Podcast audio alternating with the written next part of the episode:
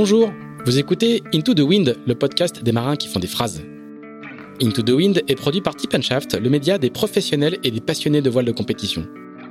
Tip Shaft, ce sont deux newsletters hebdomadaires en français et en anglais, des podcasts, des événements, des formations ainsi qu'un festival de films et un studio de production de contenu que vous pouvez retrouver sur tipandshaft.com. Je suis Pierre-Yves Lotrou et je vous souhaite la bienvenue dans ce nouvel épisode d'Into the Wind. Si vous suivez la voile de compétition, le nom de Paprec vous est forcément familier. Partenaire depuis près de 20 ans de marins engagés dans les plus grandes courses, Paprec est aussi le premier acteur du recyclage en France. L'entreprise n'investit pas dans la voile par hasard, c'est le fruit d'une tradition familiale.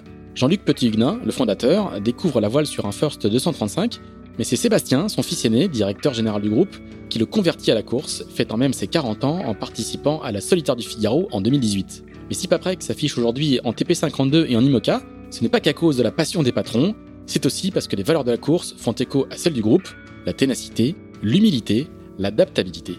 Des qualités indispensables à terre comme en mer.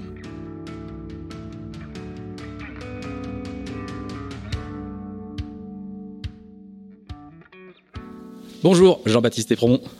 Bonjour. Eh ben écoute, je ne dis pas merci de nous recevoir, qui est la, traditionnelle euh, introduction euh, pour Ito de Win. Nous sommes à Paris, parce que c'est le salon nautique, et nous sommes dans un, appartement qu'on nous a prêté, en plein cœur de Saint-Germain-des-Prés, avec euh, la hauteur sous plafond, des poutres apparentes. Donc c'est un lieu d'enregistrement très particulier pour nous. Il y a à peine du chauffage, donc peut-être qu'on se rhabillera d'ici la fin de d'ici la fin de l'enregistrement de ce podcast. JB, merci d'avoir accepté notre invitation pour venir dans, parler Into the Wind. Alors, ça va être un, un épisode d'Into the Wind un peu particulier parce que tu as une double casquette dont on va évidemment parler. Tu à la fois, tu as été marin, tu navigues un petit peu moins aujourd'hui, mais tu as été marin. Et puis, euh. Euh, alors, c'est quoi le terme précis? Des spécialistes de la décoration des bateaux, designer de décoration, designer de bateaux? Comment tu, tu souhaites qu'on te, qu'on te présente? J'ai souvent euh, longtemps utilisé le mot design, mais je pense que c'est pas vraiment le mot le plus approprié. Et j'aurais plus envie de parler de stylisme et, et en fait, c'est de l'habillage avec des éléments qui sont qu'on me donne au départ, des couleurs, des formes. Et moi, j'habille les bateaux euh, pour essayer de les rendre le plus élégant possible. Donc, t'es couturier Je suis un couturier sans, sans, sans, aiguille et sans fil. Mais euh, oui, voilà, c'est un, un, couturier euh, virtuel, quoi, pas virtuel, parce que le, le, le, résultat, il est concret. Mais les outils pour arriver à la, à la, la réalisation ou au dessin sont, sont souvent numériques. Ouais. Alors on va en parler, on va en parler longuement, mais là c'est le salon nautique. On est tous au salon nautique, un salon nautique un peu spécial, tout le monde est masqué, il y a un peu moins de, un peu moins de, de fête que d'habitude. Toi, pour toi, on se croise très très souvent, euh, on se connaît assez bien, on se croise très, souvent, notamment sur les courses où tu as tes clients. Et au salon, ça représente quoi pour toi? C'est le rendez-vous annuel qui a pas eu lieu l'an dernier, mais c'est le rendez-vous où tu viens voir tes clients, tu viens voir les tendances, tu viens faire du contact. C'est quoi le quel rôle il joue encore le salon pour toi? En fait, c'est une habitude. J'ai pas spécialement de choses commerciales euh, à, à ce moment-là. C'est vraiment euh, depuis que je suis gamin, je vais au salon nautique et, euh, je peux je peux pas m'empêcher début décembre, avant c'était en janvier, euh, venir au salon et, y passer des journées. Avant, il y avait des soirées, c'était qui mémorable et des très bons souvenirs. Et c'est l'occasion de voir du monde dans un autre euh, contexte. Alors ceux qui viennent de Bretagne râlent parce que Paris c'est nul, machin et tout, mais bon, tout le monde y passe du bon temps. Alors, on va faire le traditionnel flashback de Into the Wind. On va donc commencer par parler bateaux et on parlera habillage de bateaux ensuite. T'es parisien au départ. Comment euh, comment la connexion avec la mer se fait? Donc j'ai fait ma petite revue de presse euh, hier soir en relisant euh, tous les papiers. Et tu, racontes souvent que tout petit, tu, tu dessinais déjà, tu crobardais des bateaux tout le temps, très très tôt, quoi. Bah, avant de, ouais, en fait, on était effectivement habité, on habitait à Paris, on passait nos vacances en Normandie, on allait à Carole et à Granville et avec mes cousins et l'été on faisait des croisières. Et quand parents naviguaient. Mes parents naviguaient, ils avaient un bateau à Granville. Alors premier souvenir de bateau avec eux, c'était avec un muscadet qui s'appelait le Huic, qui était dans le port de Granville. À l'époque, il n'y avait pas encore le port du RL, donc c'était euh, c'était une expédition à chaque fois de sortir et, des bons souvenirs. Et puis euh, et on faisait de l'optimiste, on faisait, on avait un tabur qu'on se partageait avec mes sept cousins et euh, le tabur qui faisait deux mètres, on essayait de tenter d'arriver à monter à quatre dessus. Et voilà, c'était nos, nos, souvenirs de, jeunesse et ce qui fait que quand les vacances se finissaient, j'avais vraiment qu'une hâte, c'est qu'on retourne aux prochaines vacances pour être au bord de l'eau. Quoi. C'était un déchirement de rentrer à Paris, quoi. Ah oui, oui, je, je, rêvais que mes parents s'installent à Granville. Je, je, D'ailleurs, je mettais sur mes, mes fiches de début d'année que j'étais né au bord de la mer. J'étais né à Granville, c'était complètement faux. Mais je m'étais inventé une vie de marin, une vie de, de normand, une vie de, mais qui n'était, qui était absolument fausse. Et du coup, tu naviguais euh, en grandissant, tu as navigué euh, vite par toi-même? Comment ça, comment s'est passé Alors, on a fait les- l'infusion progressive? Euh, on a fait les, les stages au CRNG euh, en optimiste, et euh, ce qui était vraiment bien parce qu'il y avait. Quand on dit on, tu dis on, c'est avec ton frère, Ouais, c'est ça hein oui, oui, je dis on parce qu'avec mon frangin et mes cousins, en fait, on était, on était quatre à peu près du même âge et on, on passait toutes nos vacances ensemble. On avait les mêmes activités et, et on nous mettait euh, à l'école de voile tous les quatre. Et, euh, et donc, du coup, ben, à Granville et à Parturisé, que la mer descend très très basse, et avec le, le CRNG et le nouveau port du RL, on, avait, on pouvait bah, naviguer dans le bassin. Et ce qui faisait que ça rendait la, navigation plus facile et, plus marrante. Même si, avec le temps, ça s'envasait et on se retrouvait avec obligé de relever la dérive euh, assez souvent. Et du coup, tu commences par le, petit, après tu fais quoi? Tu, fais toute la gamme de, de dériveurs légers euh, Alors, Raconte-nous la, la, la, la, le- la- la le- progression. de- alors, donc on fait les- les- l'école de voile et puis après on avait, il y avait un- un- une association euh, de gamins de notre âge euh, à Granville qui s'appelait l'APOG, l'association des propriétaires d'optimistes Granvillais. Et on, et on avait le droit et on naviguait dans le port à marée basse. Et on était 6-7 optimistes. euh, et, euh, et voilà, ça c'était notre. euh, et c'était un, un vrai. On apprenait, on se, on se faisait des défis. On, on, on faisait le tour du port en marche arrière. On, faisait des manœuvres et tout. C'était pour apprendre à manier le bateau, c'était pas mal. Et du coup, là, à, à quel moment tu sors du port et tu commences Alors, à attaquer bah, un peu la. bah, quand mon, la haute mer? mon père était en vacances et avait son mois de vacances, on partait avec le, départ avec un avec le Muscadet. Ensuite, il a eu une, une frégate qui était un bateau euh, avec deux cabines, euh, un malard de 9 mètres. Euh, je crois que c'était un plan malard, un chantier malard mais en bois moulé. Et c'était en à peu près en 76. Et je me rappelle, on avait euh, fait les canaux bretons et on avait descendu donc de Saint-Malo à, la Vilaine jusqu'à euh, ouais la Vilaine. Et en 76. Et c'était l'année de la sécheresse. Et donc le bateau, c'est- on s'échouait sans arrêt. C'était, c'était un, un enfer. Oui, et moi, j'étais pas très vieux et j'avais, euh, j'avais qu'une trouille, c'est qu'on reste bloqué au milieu du, du canal et qu'on passe l'ét- l'été sur le, bloqué au milieu de la Bretagne. Alors, et, et du coup, il y a, il y a un moment où tu vas, où tu vas en haute mer ou Alors, oui, oui, Euh, oui. pour alors, l'instant, pour l'instant, on a fait euh, le port de pour Grandville, on a, l'instant, on a oui, fait les oui, cadeaux. bah, bah, le- oui, les, croisières, c'était, c'était les Glénans, euh, pas les Glénans, euh, Chauzet et Jersey, Guernesey, et, euh, euh, les classiques, et Saint-Malo. Et, euh, et puis petit à petit, bah, je voyais les bateaux. de- Il n'y avait pas énormément de bateaux de course, mais il y avait quand même, il y avait un, il y avait un, un plan, un trois quarts, un plan béret. Il y avait, il y avait deux trois bateaux qui m'attiraient énormément. Et, euh, et je me disais bien, j'espérais bien qu'un jour j'a- j'arriverais à monter dessus. Quoi. C'était vraiment le. Et tu te projetais quand tu étais, quand étais gamin, euh, ta, ta, ta passion pour ça t'entraînait à te, à te projeter un peu loin? Ouais, j'ai, la croisière, je trouve ça super sympa, mais vraiment, je rêvais de faire des courses et c'était, euh, c'était mon euh, début d'obsession. Et euh, je lisais les, j'étais, j'avais eu un année euh, le voilier voilier comme cadeau de, l'abonnement à voilier voilier comme cadeau de Noël. Et je, je pense que c'était le truc que je lisais de la première à la dernière page et j'étais incollable sur euh, les courses, les noms des architectes, les classements des bateaux et euh, et de temps en temps, quand on fait des quiz aujourd'hui, je, je- moi j'ai encore un peu de, j'ai des T'as quelques restes. Alors du coup, te- le, le- comment se passe le- le- l'adolescence et la, et, la, et la prime jeunesse? Ouais. bateau Parce que du coup, t'es es parisien, donc. euh, Ouais, je la donc je suis un Parisien frustré et, euh, et pour euh, vivre mieux, c'est entre vacances, euh, bah, je dessine des bateaux et j'arrête pas de dessiner des bateaux. Des, voilà, des, des bateaux de course, des bateaux d'expédition. Alors il y avait les bateaux de course, je me rappelle plus quel nom ils avaient, mais les bateaux d'expédition, ils s'appelaient tous Wilderness et euh, il y avait des, des- voilà, c'était, j'en ai retrouvé quelques-uns l'autre jour. C'était assez marrant. Ils avaient des bouts dehors, ils avaient souvent des des, des, des petits drapeaux en tête de mât. C'était assez, assez marrant. Et le dessin était euh, une discipline que- qui te capacité à griffonner comme ça, c'était c'était c'était déjà l'heure. C'était euh, un moyen de de, de ouais de, de s'évader, un moyen de et puis vraiment j'aimais ça. Ça c'est- c'était euh, de redessiner les bateaux que j'avais vus dans le dans le dans les revues. J'étais, j'adorais Penwick 6 et là, d'essayer d'arriver à redessiner la même quille que 6. Je trouvais qu'il y avait, il y avait vraiment une aile d'or. c'est quoi, Il, il y avait, il m'évoquait énormément de choses. C'était mon bateau préféré. C'était le, je trouve que c'était la, la ligne la plus parfaite de- Bon. des bateaux. En plus, du coup, t'es es jeune et ado dans, à l'époque glorieuse de Tabarly, donc euh, ça, ça correspond euh, Ah bah ouais, poil à ouais. ce moment-là, quoi. Le- le- L'arrivée de, de Tabarly en 76 en Angleterre, je- c'est- il est arrivé, c'était annoncé dans le flash de midi euh, euh, à En la Amérique, radio. enfin, en- ouais, voilà, c'est ça. Oui, euh, nous on était entre le, le- cours du matin et l'école l'après-midi. Et je me rappelle parfaitement avoir entendu sur, je crois que c'était sur RTL, l'annonce de sa victoire. Et moi, j'étais, j'étais alors à l'époque, il y avait, il y avait les pro Tabarly et puis les pro Cola. Et moi, j'étais totalement pro Tabarly, et donc j'étais vraiment content que le, le petit, entre guillemets, le petit euh, Penduxis gagne contre euh, contre Club Med. Contre l'énorme club militaire, voilà, qui était mm. donc euh, juste pour les, les, plus les plus jeunes de nos auditeurs, euh, rappeler que effectivement, je, je sais pas combien quelle taille faisait Club Méditerranée, mais 72 mètres. 72 mètres, voilà. Contre Pendixis qui en fait 20 21, je crois. 21 ou 22, un truc comme ça. Et donc c'est et donc la, la légende Tabarly était parachevée par cette oui, puis on n'avait pas de nouvelles, donc c'était. Il, voilà, il, sort, il, sort, il sort du brouillard ouais. et il arrive à des portes. Et donc c'est la transat anglaise, hein, je le rappelle. Voilà, exactement. Et tu te projettes pas au point de, de vouloir en faire ton métier, de vouloir de vouloir euh, vivre de ça ou c'est encore un concept euh, trop lointain?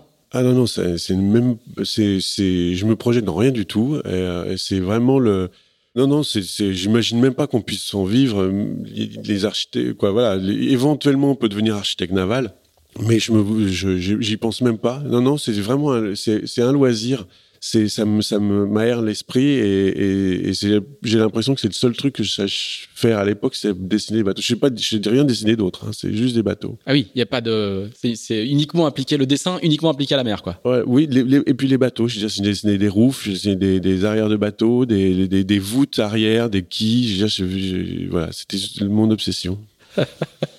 Et euh, tu vas faire des études? Euh, et des études de commerce, des, une, école de commerce. Et ouais, ouais, rien à voir donc. Ben, rien à voir. J'ai essayé plusieurs fois. Euh, j'ai demandé à mes parents plusieurs fois de faire euh, sport-études pour essayer de me rapprocher de la mer et du bateau. Et sans succès. Alors, vraiment, j'ai eu droit à un nom ferme et définitif. Je retentais un petit peu, mais, mais mais non, c'était non. Donc euh, bon, donc euh, non, j'avais le droit de faire du bateau pour les vacances quand je travaillais bien, parce que quand je travaillais pas bien, je pouvais être privé de, de bateau. aussi. ça avait été une année où j'avais un peu séché au mois de juillet, au mois de juin, euh, mois de juin, et euh, je m'étais fait gauler. Et du coup, bah, j'avais pas le droit de naviguer de l'été. Là, ça avait été un peu sec. Et tu n'arrivais pas du tout à naviguer en dehors de, de l'été, quoi? Si, si, si, on s'était inscrit à, à, On été les premiers à s'inscrire à, à Créteil, qui avait monté une base, euh, une base, euh, une base.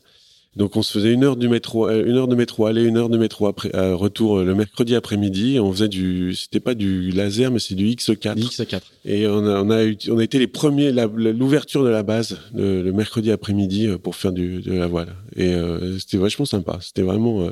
Ouais, il faut dire que le lac de Créteil dont on a parlé dans, dans ce podcast avec Paul Meillat, où il a, mm. parce qu'il a été, il a navigué un petit peu là-bas pour les pour les jeunes parisiens effectivement loin de la mer c'est un mythe quoi. Moi j'ai fait de la planche à voile. je l'avais déjà raconté euh, sur le lac de Créteil. C'est un plan d'eau accessible en métro en fait hein, donc c'est un truc euh, complètement surréaliste pour les tous les petits parisiens frustrés de mer fantasment là-dessus mm. quoi. Ouais puis entre le métro et le lac il y a, il y a des détours qui ressemblaient à des épines de maïs et tout. C'était et, c'était super joli. C'était très bien paysagé et tout. La pelouse arrivait jusque dans l'herbe et tout. Ça ressemblait à il y a l'autoroute juste derrière. Juste derrière les collines de, pelouse il y a l'autoroute. C'était assez euh, hallucinant comme endroit et à, à, partir de quel moment tu arrives à, j'allais dire, à consommer ta passion de, de, de, manière euh, immodérée, quoi? Où justement il n'y a pas ces freins et ces barrières. À partir de quand tu arrives à trouver de l'autonomie euh, bah, Le, le truc, c'est que j'ai nourri mon tout ça avec la frustration de ne pas pouvoir en faire. Quoi. Je veux dire, le, quand il y avait les transats, euh, j'écoutais jusqu'à pas d'heure les, les, les, journaux de la transat avec avec Petit Pas qui donnait le classement et ça, c'est sur Europe 1, ça. Ouais, exactement. À 22h30 le journal à Transat. Et, et, du coup je veux dire ça me faisait totalement rêver. Et je me dis mais il y a bien un jour où je vais pouvoir en fait je m'étais mis des objectifs. Je m'étais dit d'abord je vais commencer à traverser la Manche. En fait je voulais faire des traversées. Et puis si j'arrive à traverser la Manche ça peut-être de traverser l'Atlantique. Et puis voilà. Je mais je pensais que si j'arrivais une fois de ma vie à traverser l'Atlantique ce serait vraiment génial. Donc c'était c'était lointain quoi. C'était ah en même temps une passion euh, permanente mais lointaine en fait, j'étais dans un je vivais dans un univers familial où c'était euh, relativement sérieux, quoi. Donc ça, c'était un loisir pour les vacances, mais on pouvait, je pouvais pas imaginer une seule seconde que, on puisse en faire un, un métier ou, ou même une vivre une passion. Donc, euh, donc, euh, mais par contre, ce qui est pas mal, c'est que toute cette frustration fait que quand on, les chevaux se libèrent, maintenant, on, on lâche tout. Il n'y a plus rien à arrêter. Et c'était, c'était même une passion, c'était une obsession, quoi. Je veux dire, et, plus rien ne pouvait m'arrêter. Des années avec le couvercle ah sur la sur la casserole et, euh, oh, et du coup, quand on le soulève, tout, tout, tout s'envole. Et, et c'est quoi, à quel moment la, la pression, le, le, les chevaux sont lâchés? Euh, En fait, il y avait à Granville, il y avait Arnaud Dallène qui était originaire de Granville, qui euh, s'occupait des, des Pendwick mm-hmm. et qui, qui avait une entreprise qui s'appelait le Club Pendwick et qui emmenait sur le, le Penduic 6 et Penduic 3 des stagiaires. Et il y avait à bord de chaque bateau un skipper et un marin. Et un marin souvent qui, qui était, qui était pas payé et qui rendait un coup de main, euh, qui faisait un petit peu le, le, le boy du bord. Et euh, j'ai rencontré une fois Arnaud Dallène euh, en boîte de nuit. Et j'ai dit, il fallait absolument qu'il m'emmène. Quoi, voilà. Et donc, euh, je l'ai emmerdé pendant un mois. Je l'appelais tous les jours. Je disais, alors, tu m'as trouvé une place. Et puis, il a réussi à, me, à un moment, il m'a dit, bah, effectivement, oui, il y a un mec qui s'était désisté en, euh, et j'ai pu faire Québec-Saint-Malo, euh, Saint-Malo-Québec, Saint-Malo-Québec, euh, sur Penduic 3, qui était ma première, euh, ma première tran- euh, transat, avec le Penduic 3 euh, qui était euh, pas encore refait, euh, qui était encore avec les voiles, euh, l'époque où il s'appelait gauloise, des choses comme ça. Il avait été juste repeint en noir, mais il y avait encore le 3, pour, euh, pour mémoire, c'est la, c'est la goélette avec les traves euh, inversé. Ouais. inversées. Et il y avait encore le mât euh, de Gauloise 2 euh, qui avait été enfoncé. Le bateau était parti à la battée euh, dans les mers du Sud et le mât avait été enfoncé par le tangon et tout. Et le- donc le mât était en- enfoncé. Les, les, les moulins à café retenaient ce- avec une, une ficelle qu'on mettait dedans pour, pour être sûr que ça, ça parte pas en marche arrière.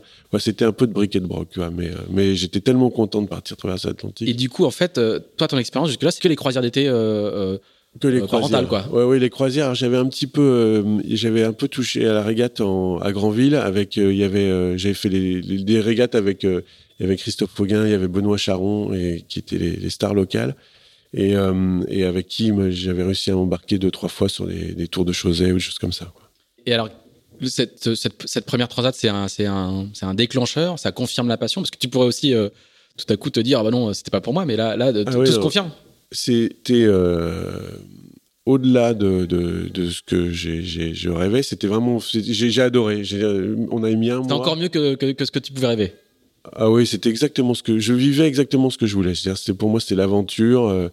On avait mis un mois pour aller, on avait mis oui, un mois pour aller jusqu'à Saint-Pierre-Miquelon. On avait été, euh, on n'y avait pas de, ça avait été, Un on mois de avait- au pré, oui, oui, au pré, Ah oui. tout le temps, au pré tout le temps, machin tout. On avait été, ça avait été un peu une, une catastrophe. euh, Je suis pas sûr que le skipper du bateau était très bon. Et moi, je pouvais pas l'aider parce que j'étais vraiment très nul, très nul. En tout cas, il n'y avait pas de GPS, il y avait rien du tout. Hein. Ouais. C'était, euh, c'était au, Au sextant. au sextant et compagnie. Et, euh, et on est arrivé à Saint-Pierre-Miquelon, on n'avait plus de bouffe, on n'avait plus rien du tout. Et, euh, non, c'était un super souvenir. C'était, euh, on a pris, on a pris une très très belle soirée à Saint-Pierre-et-Miquelon dans les dans les bistrots du, là où avait été tourné le crabe tambour et tout. Sinon, c'était c'était génial. Il y avait les gens de, de comment ça s'appelle? De France 3 euh, Saint-Pierre-et-Miquelon qui FR3. nous avait FR3 qui nous avait invités à dîner et le soir pour nous faire plaisir, il nous avait euh, proposé de faire le tour de l'île.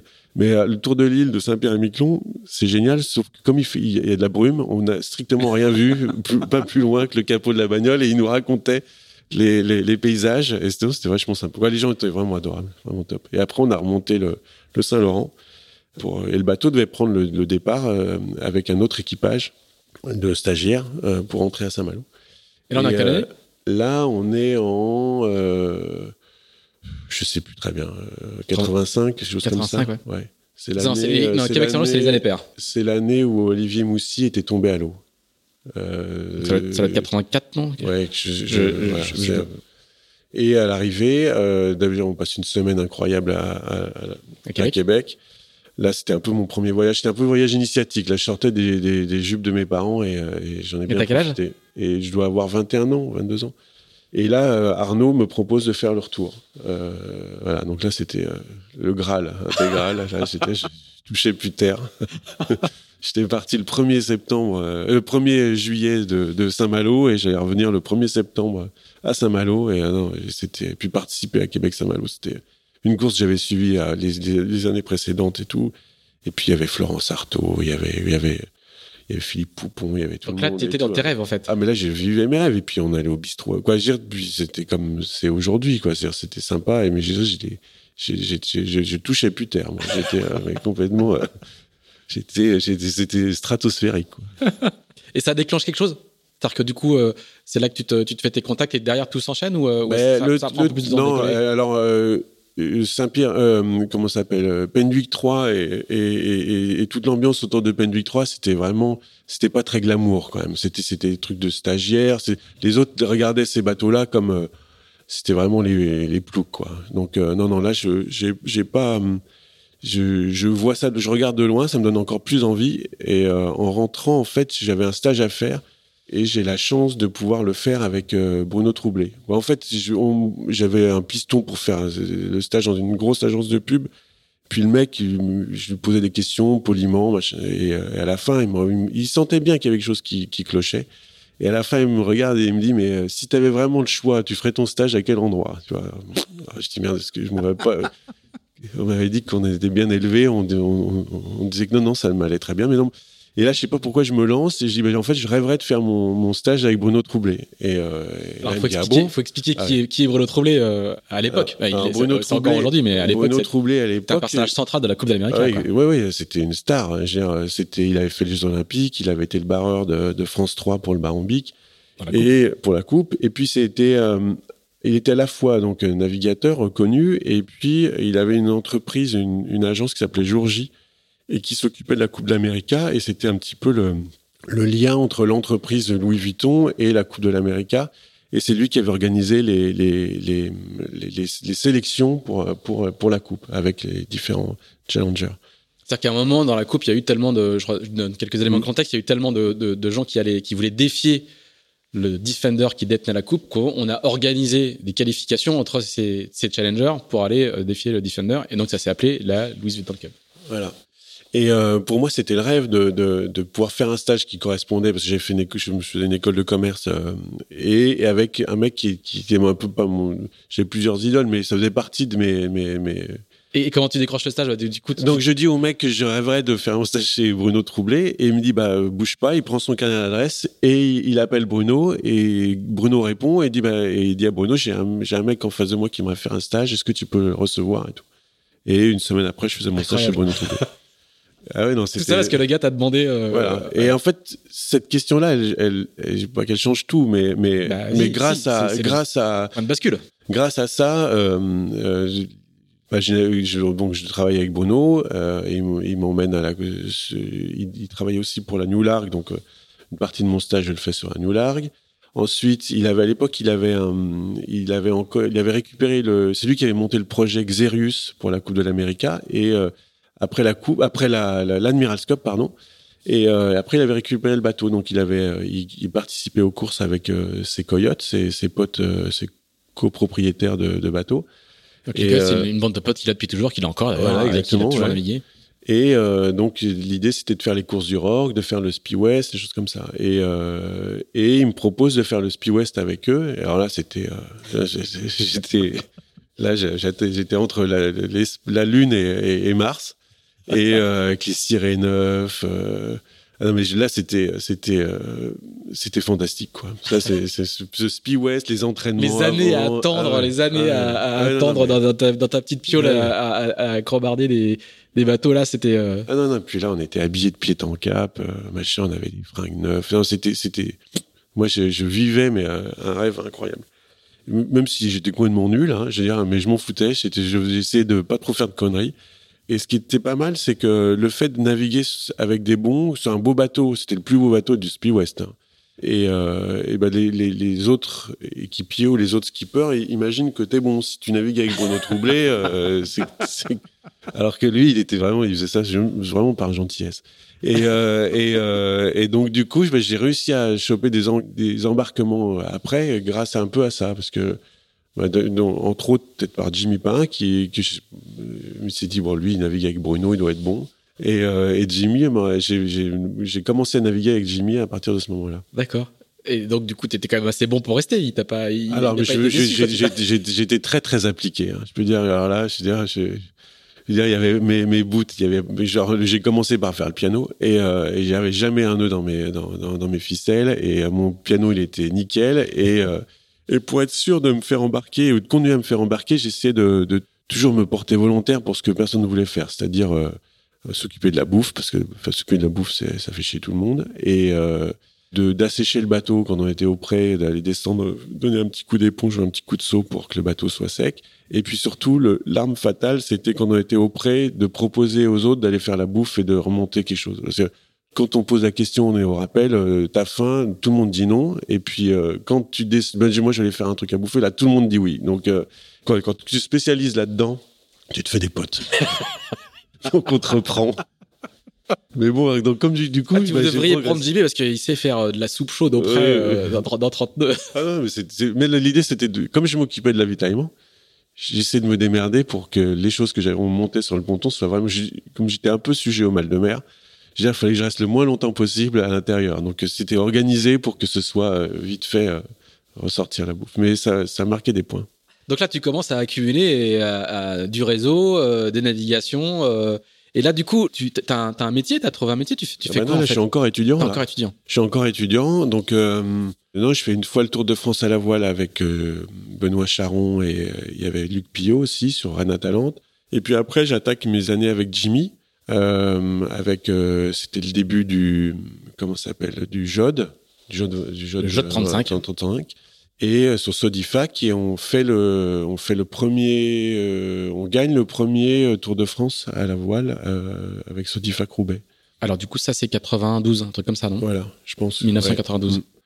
Et euh, c'était génial. Moi, j'ai. Dit qu'il y a un équipage de tueurs là-dessus. Il y avait, ouais, ouais, il y avait un super équipage et euh, il y avait, on était euh, à la lutte euh, avec euh, les chiens bourgeois et avec les Rochelais et c'était très très tendu, ouais. Il y avait, euh, il y avait, il y avait même euh, pas toujours une très bonne ambiance. Ah ouais Euh, ouais, ouais, ouais, non, c'est- il y avait, euh, ouais, ouais, non, c'était, euh, il y avait énorme, il y avait énormément de tension et puis tout le monde était plus jeune donc il y avait un petit peu de, de il y avait de- même des bagarres. y Ah avait- ouais, il y avait même des bagarres. Ben, en fait, moi, je- par exemple, la dernière étape, je devais pas la faire.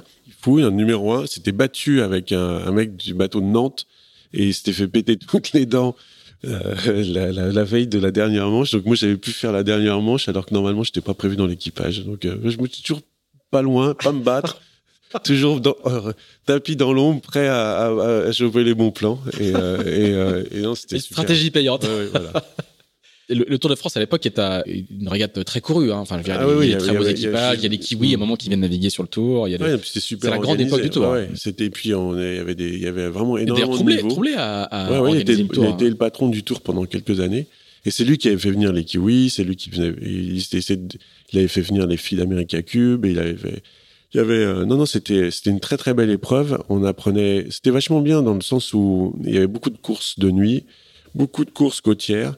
Et c'était vraiment, je pense que ce qui manque un petit peu aujourd'hui au Tour de France à la voile, c'est, cette- ce côté formation qui a pu avec euh, alors c'est super hein, c'est autre chose hein, mais en tout cas le, les courses côtières c'est- il y avait pas meilleure école que le Tour de France à la voile pour apprendre ça quoi Et là, tu es encore donc étudiant et amateur. Est-ce que, est-ce que germe le projet de devenir un, pro de ce secteur-là? Parce qu'en quelques années, assez rapidement, en fait, tu es passé de tes, de tes rêves de, de môme à euh, la réalité d'un amateur qui, qui commence à être bien inséré. Quoi. Bah en fait là on commence à gagner un petit peu d'argent de temps en temps donc euh, non non c'était l'idée pour moi c'était d'en faire le maximum que dès qu'il y avait un plan et même s'il y avait un plan pas payé j'essayais de me démerder pour travailler à côté Euh, comme j'étais encore étudiant j'habitais encore chez mes parents choses comme ça pas de j'ai- frais? J'ai à, peu près limiter les frais.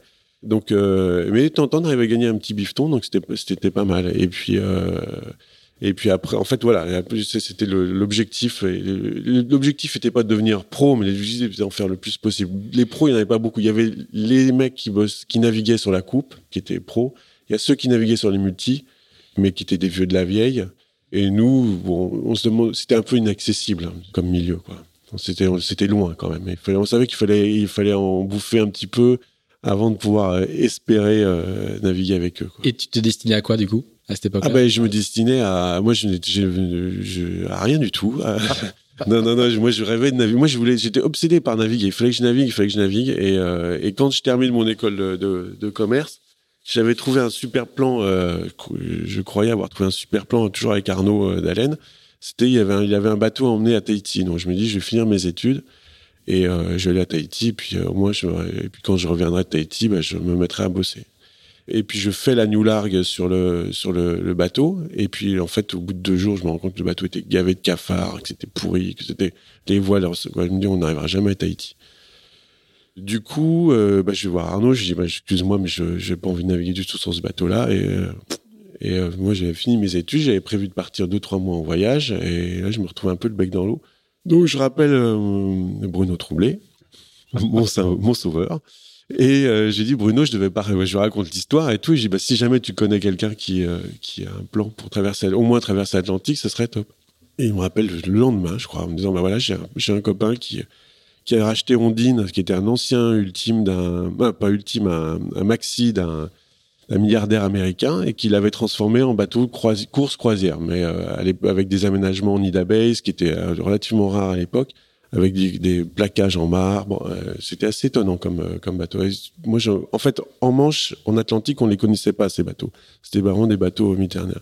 Donc, le mec, je l'ai au téléphone, il m'appelle, et, euh, on, se rencontre, et le courant passe bien, et il me, il me donne rendez-vous une semaine après à, à 7 pour traverser l'Atlantique. Et là, je découvre un bateau de 26 mètres, nickel avec un équipage qui était euh, des pros qui étaient en train de, de, de, finir de préparer le bateau. Et moi, j'étais dans le quota des, des invités du, du, propriétaire. Donc, j'avais le droit à ma cabine, ma couette. Ah oui, euh, ah non, c'était, euh, génial. Et euh, nous voilà partis et on, on allait. L'objectif, c'était de faire l'arc euh, rallye. Et c'est, un, une transat anglo-saxonne en mode en mode rallye, quoi. Voilà, en course croisière. Course croisière. Et certains bateaux ont le droit de mettre le moteur ou pas, quoi. Et comme on avait un peu d'avance, on, avait à peu près un mois pour arriver jusqu'à de départ. Euh, l'idée, c'était de tester le bateau, choses comme ça. Donc, on a fait euh, des très très belles escales en Méditerranée. À chaque escale, le proprio, il était génial.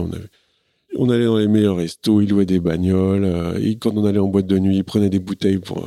c'était, mais deuxième déniaisage après après Québec. Je découvrais la vie de vivre avec des riches. C'était pas mal. Je, et le bateau était sympa, l'équipage était top. À chaque fois qu'on se rendait compte qu'on avait besoin d'un mec, euh, on embauchait un Neo Z ou, à chaque escale ou presque. Donc on avait euh, au final un super équipage. Le bateau était pas facile à, manœuvrer parce que les voiles étaient énormes. La bombe était super longue. Que c'était et puis le bateau était pas bien équilibré à la barre. C'était un peu c'était un peu un veau. Mais bon, on passait du bon, du bon moment. On avait, il y avait deux cuisinières à bord, donc on régatait, mais on avait le droit au petit déjeuner qui était servi à table, un, déjeuner qui était ah pareil avec. Ah oui, non, c'était incroyable. Et puis tous les deux jours, on avait, on changeait nos draps, machin, tout. Non, c'était, c'était pas mal. C'était pas mal. Plus les escales qui étaient dingues. Et euh, donc non, non, non, on a, on a passé un, super moment. Et le skipper était génial. Et on finit par arriver à, à Sainte-Lucie. Donc tout le monde euh, se tire, euh, va vaquer à ses nouvelles occupations.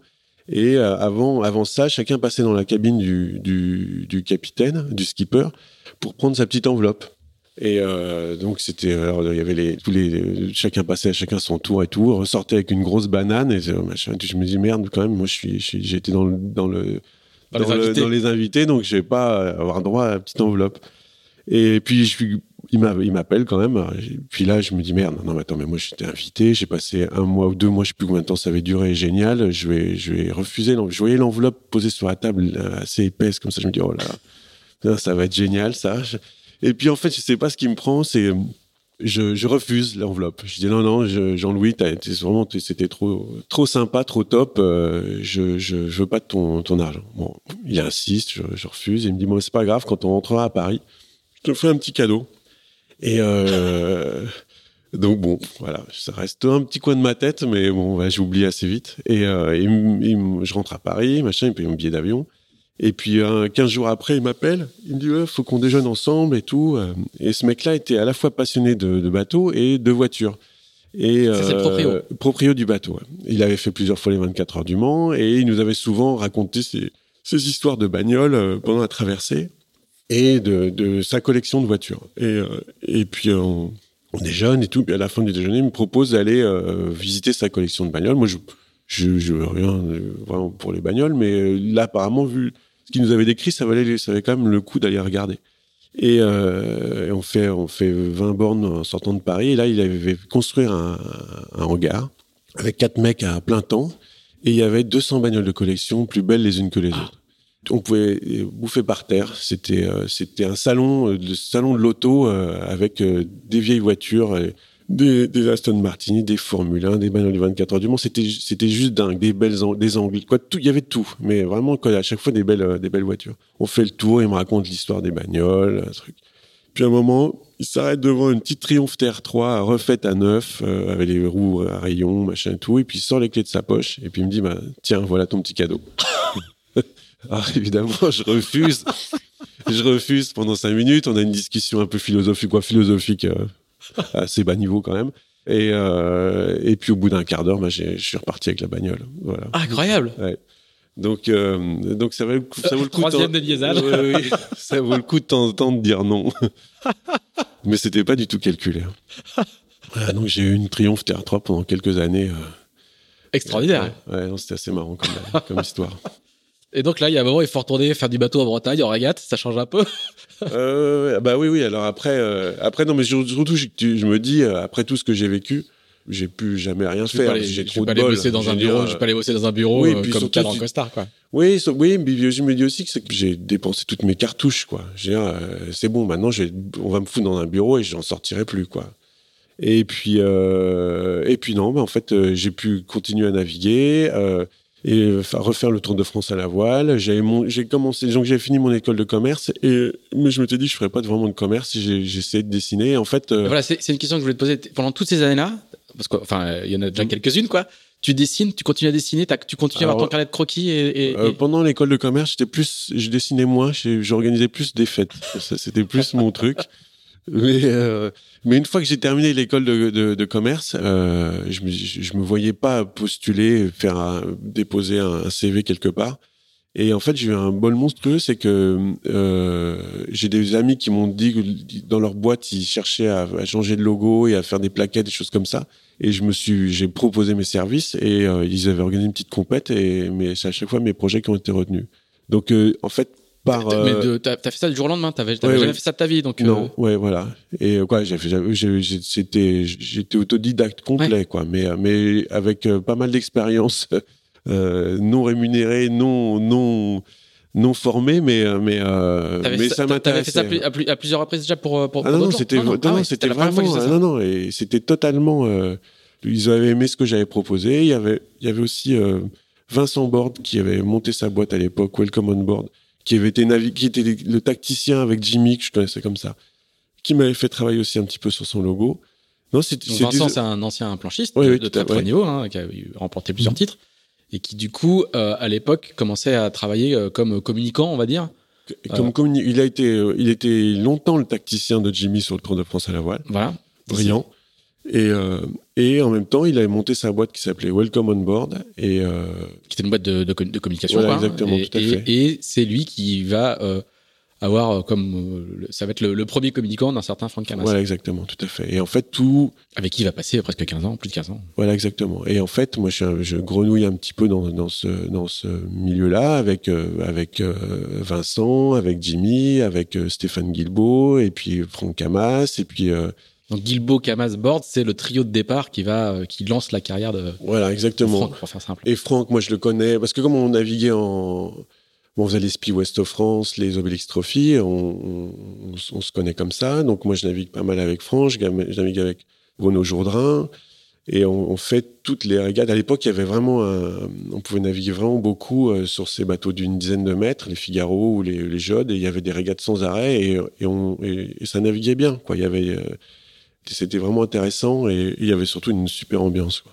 Et, et donc du coup, tu fais ce logo et, et tu commences à, à- Donc, à parallèlement, être graphiste freelance quoi. Voilà, exactement. Alors, et, et c'est assez exceptionnel, quoi. euh, vraiment cool. Je veux dire, c'est que les, les, les petits contrats euh, se suivent euh, et petit à petit, bah, j'arrive à me faire une, une clientèle de graphisme, de, de logo, de voilà, d'illustration, des choses comme ça. Et qu'est-ce qu'ils disent tes parents de, de, de, de cette vie-là? Ah bah alors là, Ton- ils m'ont fait. sur, parler un peu parce que du coup il y a un contraste entre le, le, le, le- le milieu sérieux, le monde sérieux dans lequel tu vivais euh, un peu sous cloche et ce- cette vie que tu mènes. Du coup. Alors, à chaque fois qu'ils me, disaient non, ils me disaient, mais une fois que tu auras fini tes études, tu pourras faire ce que tu veux. Donc, là, pris ça au pied de la lettre. J'ai pris au pied de la lettre et là, je les emmerdais. Voilà, je n'avais rien à foutre. Et, puis non, mais puis voilà, et chacun, à un moment, ils ont... T'es majeur. Ouais, voilà. Et, Mm. euh, et voilà, je me démerdais, quoi, à peu près. Donc, euh, donc j'allais Tant pas... que tu venais pas demander de l'argent pour Oui, les fins oui, de non, ça non, allait quoi. ouais, non, ils étaient sympas, ils nous ont, vachement aidés, mais, mais, euh, mais là, non, non, après, on pensait un petit peu euh, auto- autonomie. ouais. Et dans ces, débuts dans le graphisme, tu commences à faire de la, décoration de bateaux ou c'est pas encore le cas? le, si, En fait, j'y pense. Euh, en tout cas, euh, j'essaye de. C'est assez basique à l'époque. C'est une discipline qui n'existe pas. Hein. Ah bah à l'époque, il y a, quelques. il y a le bateau de Florence Artaud qui, qui, a, qui, a, été un. Il y avait. Quand, tu as gagné la route du Rhum, qui est vraiment un travail particulier, original. Mais sinon, il n'y a, y a pas des masses de trucs. Il y a eu les bateaux de Philippe Poupon avec euh, Yannick. En fait, c'est Yannick Magnier qui faisait les, bateaux. Il était à la fois euh, artiste peintre. Lui, c'est vraiment un artiste. Euh, c'est vraiment un artiste et il était, je pense qu'il devait être très pote avec eux et donc il faisait les bateaux de, Florence, il faisait les bateaux de, de Philippe Poupon et, j'imagine qu'il en a fait d'autres. Après il y avait Loïc aussi qui avait fait quelques bateaux, mais Loïc je pense qu'il faisait quoi Loïc. Perron, pardon, excuse-moi, avec la Dapoc il y avait des choses, mais c'était moins euh, moins organisé. Quoi. De toute façon, le sponsoring était moins organisé à l'époque, et euh, voilà, c'était un petit peu des, mais il y avait un petit peu un creux, et surtout, euh, ça, les, les, les décos de bateaux se faisaient sur, sur les gros projets, quoi, sur les petits, les, les, Figaro, les choses comme ça. Ça existe, ça n'existait pas. Couleur, et, exactement. Et puis juste le logo, posé, et puis terminé. Donc, en fait, moi, j'ai profité de, de, ce, de ce vide j'ai profité du fait de, bah, de naviguer, bah, de, de, côtoyer beaucoup Franck à ce moment-là, euh, qui euh, venait juste de décrocher un sponsor euh, qui était Athéna Assurance. On leur a proposé, j'étais en deux mèches avec, avec Vincent. Vincent et Steve Guilbeault. Hop, ça a commencé comme ça. Au même moment, il y avait, je navigue aussi un peu avec Catherine Chabot. et donc, du coup, quand elle a décroché Whirlpool avec le nouveau bateau, j'avais déjà aidé, fait un petit coup de main quand elle avait fait le, le, le Vendée Globe avec euh, Whirlpool et, et, Europe 2 sur l'ancien bateau de VDH. Mais comment ça se passe du coup? Tu, tu, leur dis tiens bah moi si tu veux je peux te faire une je peux te donner un look à ton bateau un peu plus sympa ou, parce que parce que euh, l'obsession elle existe encore l'obsession de, de l'époque c'était euh, d'abord le logo le logo et la taille du logo sur la voile. C'était c'était la seule mesure et la seule et la seule culture qu'il y avait à l'époque. Comment toi tu arrives à à leur dire bah tu, déjà, déjà, tu dis on peut faire mieux on peut intégrer le truc. Comment tu arrives à, bah justement embarquer? Parce que ça, ça c'est pas évident. J'ai toujours fait de la même manière c'est que j'ai fait des dessins j'ai fait des exemples et j'ai voilà. En fait le boulot je le faisais. Et euh, je me dis bah, ou je me suis marré à le faire et voilà. Ça vous plaît ou pas? Voilà. Et puis sinon bah euh, tant pis quoi. Mais et, et le fait d'arriver avec les, les, trucs tout faits, euh, différentes propositions, en expliquant, en disant, bah, euh, ben, en fait, c'est comme ça que ça, ça, ça a pris. Et c'est sûr que c'est très difficile à expliquer où les gens se projettent en disant, ben voilà, on va, le, on va le, on va le mettre plusieurs fois sur la coque parce que pour telle raison, je c'est plus facile de, de, de, montrer des exemples que de juste, euh, voilà. Et puis comme moi, ça m'amusait de le faire, euh, c'était pas un exercice très compliqué. Ça démarre tout de suite? Et bah, j'ai de la chance, c'est que c'est que mes premiers clients, c'est Franck qui qui euh, décroche euh, Groupama dans la foulée. Ils ont fait un Figaro, on fait un trimaran. Euh, Catherine, elle fait euh, son bateau pour le, Vendée Globe. Ouais, ça, ce qui est génial, c'est que c'est des bateaux neufs, c'est des skippers dont on parle, donc forcément, les bateaux, on les voit. Donc, c'était pas, c'était bien de faire cela, quoi, en tout cas. Et ça devient tout de suite un métier pour toi, ou c'est une occupation pour pouvoir pour pouvoir bouffer un peu mieux ou ça, ça... ça fait partie des ça fait partie c'est un boulot comme un entre guillemets comme un autre hein, sauf que bah, mais à l'époque maintenant euh, euh, c'est ton identité mais à l'époque tu, tu, tu, tu, fais ça euh, sous le coude entre deux trains pour aller naviguer ou, ou ah non, non, non, tu, te dis déjà c'est ça très très sérieusement ouais. non non non mais le, truc c'est que le, ah, quand je reçois le, les, plans pour commencer à les trucs, moi je frétille comme je, je, suis comme un dingue quoi. Quand je recommence à redessiner le bateau, choses comme ça et tout. Non, pour moi c'était un boulot comme parmi les autres, mais j'y portais évidemment plus d'attention et plus de. Mais avec le recul, euh, quoi, à l'époque, moi j'imaginais jamais. D'abord, on n'imaginait pas que le sponsoring allait devenir ce qu'il allait devenir à chaque fois, chaque bateau que je faisais, je me disais c'est sans doute le dernier. Voilà, c'est ça que je voulais dire. C'est que, c'est que te, pour toi, c'est des one shot, quoi. C'est pas une carrière tracée qui va se développer. Ah non, non, pas, du tout. J'ai, en plus, j'ai, j'ai pas du tout le, même si j'ai fait une école de commerce, j'ai pas du tout le, le la fibre commerciale. oui, la fibre. Oui, ouais. Et puis de me dire, euh, je vais m'organiser de telle manière, je vais faire un business plan, il va falloir que je, je, je fais ça vraiment au feeling et et par passion et, et un peu la même je continue à le faire un peu de la même façon quoi je veux dire c'est c'est c'est vraiment un, un, un, kiff quoi donc euh, L'équipe, faut pas que ce soit trop organisé. ça, c'est bon comme baseline, ça. L'équipe, faut pas que ce soit trop organisé. Alors, tu continues à naviguer quand même beaucoup à cette époque-là. C'est aussi pour ça que je posais cette question-là. C'est que t'es pas euh, habilleur de bateau à temps plein. Es, tu continues à, à là, là, là t'es équipier pro. Euh, là, ouais, là, là, là, là on, même sur les bateaux de 9 mètres, on gagne un petit peu d'argent. Et euh, oui, oui. Donc du coup, là, c'est mi-temps, quoi. En fait, mi-temps bateau, mi-temps dessin. Et euh, j'ai à moi l'idée de faire. Je me dis que si je veux aller plus, quoi, il faut que je fasse le Figaro. Quoi. Ça, le Figaro, c'est euh, le truc obligatoire. C'est, c'est, euh, et comme je navigue beaucoup, je me dis que ça devient envisageable. Euh, même si j'étais plutôt équipier, régleur, que je, je m'approchais rarement de la table à cartes, j'avais peur que ça me fasse mal. euh, euh, et j'étais très content que ce soit les autres qui se qui se s'y collent là, quand il fallait naviguer dans les cailloux et, et, et avoir la responsabilité de pas mettre le bateau dessus. Je, préférais que ce soit d'autres. Et euh, mais là, quand on fait la solitaire du Figaro, il faut il faut s'y coller. Quoi. Donc avant avant de faire la solitaire du Figaro, je fais la Transat AG2R j'ai trouvé un, partenaire euh, qui était le, père d'un de mes copains et qui a été génial. Qui, euh, en fait, ça avait commencé un peu mal l'histoire, c'est que j'avais plusieurs fois, il avait une belle entreprise et plusieurs fois j'avais été le voir pour qu'il me sponsorise et, il m'avait dit que jamais il ferait du sponsoring voile. Et un jour, je vois dans, un, petit entrefilet d'une régate euh, corpo d'étudiants, mais même pas la speedofine, hein, même pas le, le LEDEC, il avait sponsorisé un bateau. Quand je l'ai vu la, la fois d'après, il voulait me dire bonjour, j'ai dit non, je ne disais pas bonjour au menteur. il a très mal pris le truc parce que personne n'y avait jamais parlé comme ça. Et, euh, et il m'a convoqué le lendemain, donc j'ai été lui expliquer pourquoi je voulais pas lui dire bonjour. Et, euh, et du coup, bah, il m'a sponsorisé, il m'a transattagé deux r Et, euh, et il m'a embauché en même temps. Ah ouais, ouais. Et, On peut dire son nom peut-être, non? Ah oui, oui, oui, oui, bien sûr, c'était Antoine Mouradian et ce mec-là, il était. Et le- et le- euh, et le- et le- alors la boîte, c'était une boîte de réassurance et d'assurance, euh, à ce qui s'appelait Ascop et Réascop. Et non, ce mec-là, c'était, euh, c'était une fée, quoi. Je veux dire, euh, il- ah non, il a- Que t'as commencé par traiter de menteur, quoi. oui, mais bon, c'était un peu, ouais, on, on se connaissait. hein. Lui, il, il connaissait, il était assez provoquant aussi, quoi, provocateur.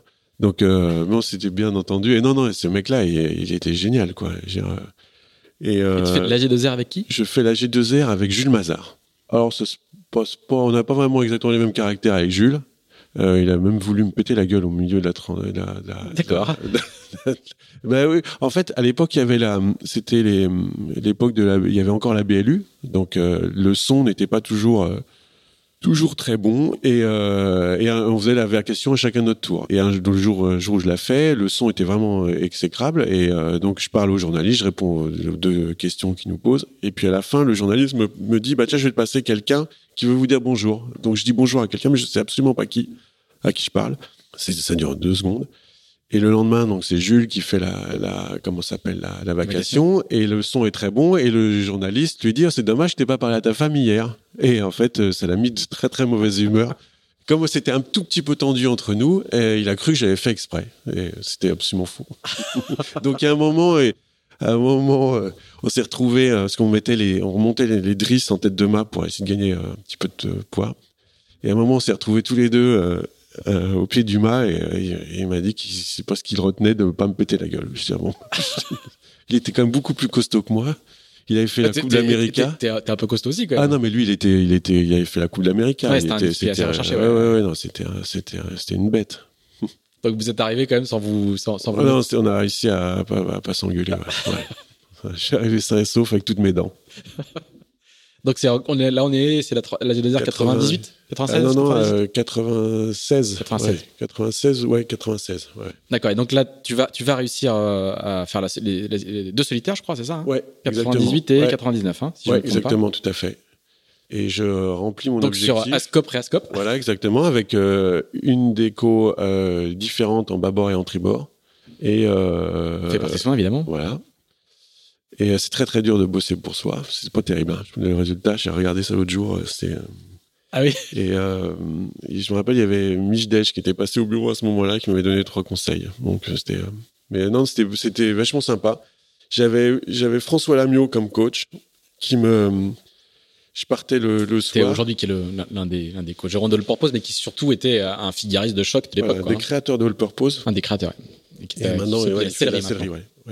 Qui me donnait un parcours, euh, je partais le soir, et il me donnait un parcours que je devais faire pour revenir le lendemain matin. Je dois avouer que je, suis assez souvent revenu euh, sans faire le parcours en entier. Mais, euh, non, il, le sait, euh, il le sait ou tu l'as dans oui, son oui, non, non, non, non, il le sait, il le sait. Et euh, non, non, mais en tout cas, lui, c'est un super bon figariste et il m'a donné plein de bons conseils et c'était, vraiment sympa. C'était c'est un- type absolument charmant à terre, hein, mais en mer, c'est un, type Ah oui. J'ai eu la chance, de, je- toute petite anecdote, j'ai eu la chance de faire une Sydney Hobart avec lui. Un truc incroyable, quoi. Et je faisais un petit peu comme toi dans la rentrée de la, de la, de Stormbeck et la- la- l'arrivée à Hobart.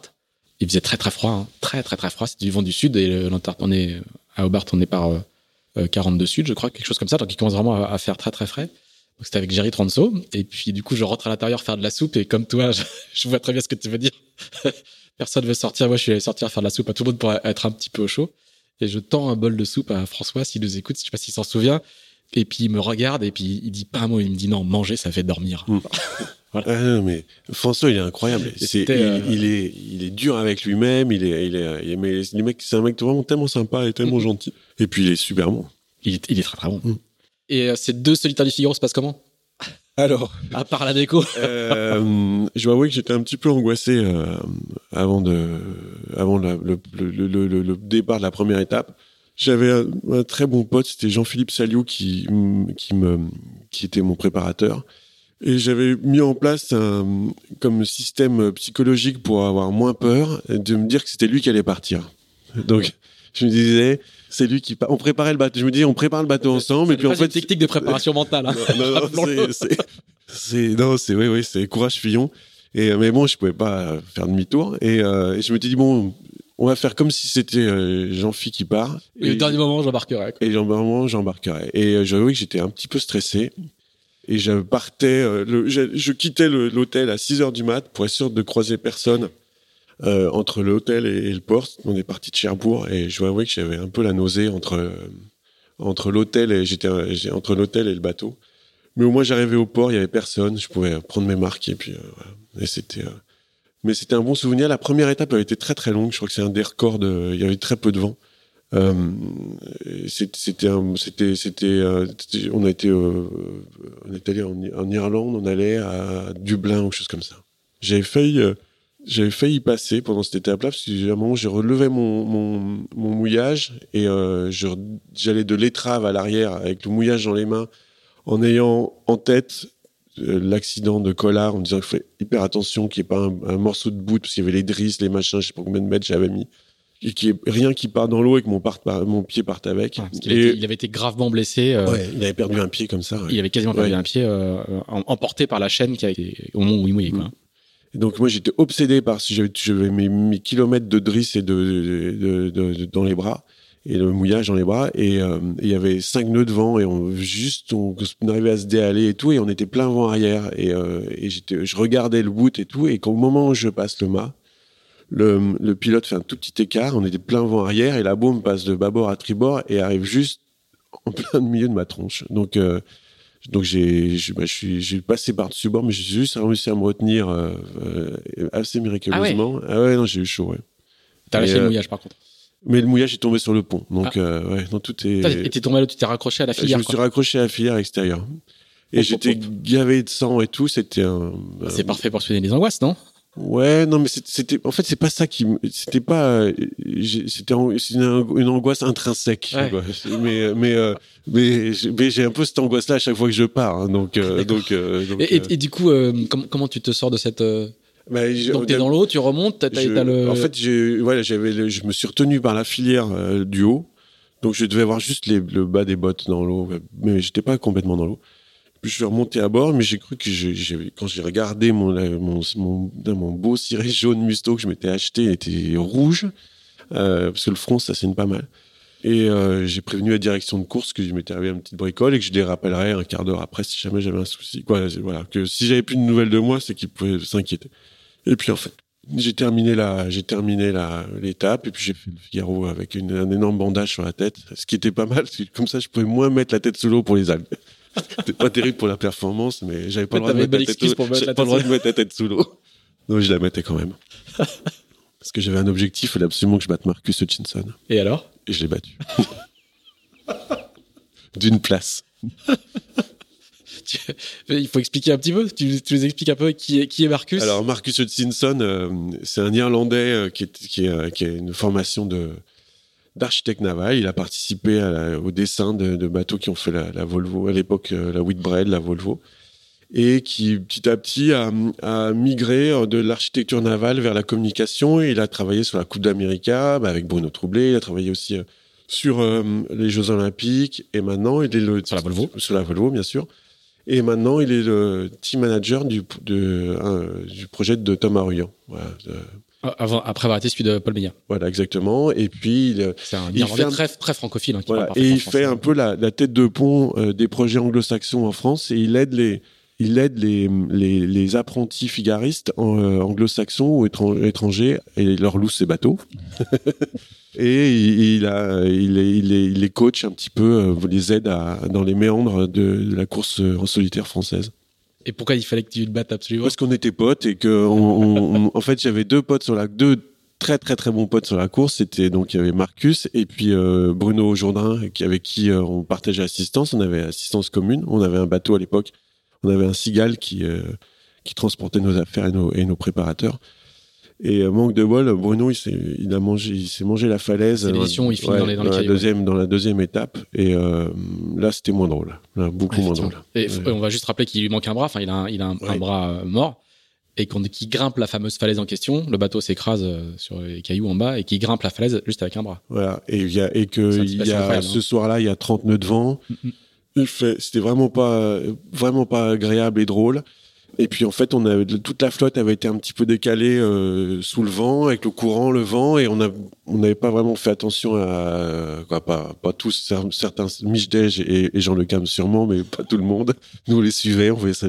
Et puis, il y en a qui, s'étaient dé- décalés sous le vent, dont Bruno, euh, bah, il s'est mangé la falaise et, euh, et on a vraiment eu les jetons parce que a, a, lancé un Mayday et puis, et puis plus rien. Donc euh, il y a eu quelques heures d'angoisse et plusieurs années, ou deux ou trois ans après, on a, en faisant une course qui s'appelait la Tri Armor, une course à trois avec, on était euh, avec Jacques Carès. On est repassé au même endroit. Euh, il y a eu la, la- la- la course était neutralisée parce qu'il n'y avait pas de vent. On est passé au moteur à l'endroit où, où Bruno s'était craché. Moi, je peux dire que c'est même quand il fait beau, c'est- ça donne pas envie Ça du donne tout. pas envie ouais. du tout. ouais. Non, il a échappé belle. Il a été retrouvé euh, marchant à gare sur, la, dans, sur une route de campagne. euh, il savait plus comment il s'appelait. C'était, Ouais, euh, Ouais, il a, non, c'était. Pas passer loin. ouais, ouais, non, on a eu, du bol. Et, et à cette époque-là, tu as l'ambition de devenir un figariste. Euh, Le circuit, moins- est, le très puissant. Hein. Enfin, ça, ça Ouais. devient vraiment. C'est en train de devenir le, Mais c'est le- moins. la matrice de toute, de toute la course à la voile française, quoi. hein. c'est hum, c'est aussi un peu moins organisé que ça ne l'est aujourd'hui. Donc le Figaro c'est plus une en fait c'est plus une euh, je savais j'avais bien je m'étais dit que si j'avais un petit coup de bol j'aurais peut-être pu gagner la deuxième étape parce que j'étais parti dans l'ouest. Après le problème de Nono de Bruno euh, et il y a eu un il y avait un, front à aller chercher. Et à un moment je me suis retrouvé pas mal mais comme j'étais traumatisé par le truc de, de Bruno je n'avais pas renvoyé le grand sprint, j'étais resté sous petit spi et du coup, j'ai, j'ai, c'était, bon, j'ai perdu le, j'ai, mais je pense qu'à un moment, je devais pas être pas, pas trop mal placé, mais plus par coup de bol. Et je me dis, avec un petit coup de bol, j'aurais peut-être pu gagner une étape. mais jamais le Figaro. Et euh, donc non, moi je voyais le Figaro comme un comme un passage obligatoire Obligé. pour pouvoir pour pouvoir être pris au sérieux euh, si je voulais naviguer sur les je naviguer sur les, les trimarans, les choses comme ça. Il y avait l'Orma qui, qui commençait à être Mm. de plus en plus puissant. Ouais, t'a- T'avais pas accès à ça hein. quand t'étais, tu, tu, restais, tu restais cantonné euh, Tant Figaro t'avais pas- équipage, ouais. Jot 35. euh, Et tant que tu n'avais pas fait euh, du Figaro, je sentais que tu pouvais pas, tu pouvais pas passer l'étape du dessus. Quoi. Et vraiment, le Figaro, c'était euh, le, le passage obligatoire pour. euh, D'abord, tu permettais de fréquenter Yann Eliès, euh, Sébastien Josse, euh, Camas et tout. Il y avait, il qui, était, qui était tout jeune, hein. Ouais, ouais, bah, Joss Elias, ouais. même Camas. Camas avait, déjà, avait déjà une, Il- avait déjà Groupama et, et, et faisait du multi, mais les autres, ils étaient, Ouais, ils oui, étaient tout bah, ils, ouais, ils, ils faisaient tous, ils avaient tous fait le, la, la, les Crédit Agricole. Les choses comme ça. Le, le euh, tous, il y avait, ils étaient tous là. Et, euh, et c'était Aujourd'hui, ça paraît évident de les voir euh, de, d'ultime et de gros bateaux, de bateaux du Vendée Globe, mais euh, à l'époque, on, faisait les régates de quartier ensemble et et quoi les régates de quartier, les ouais, les West et compagnie.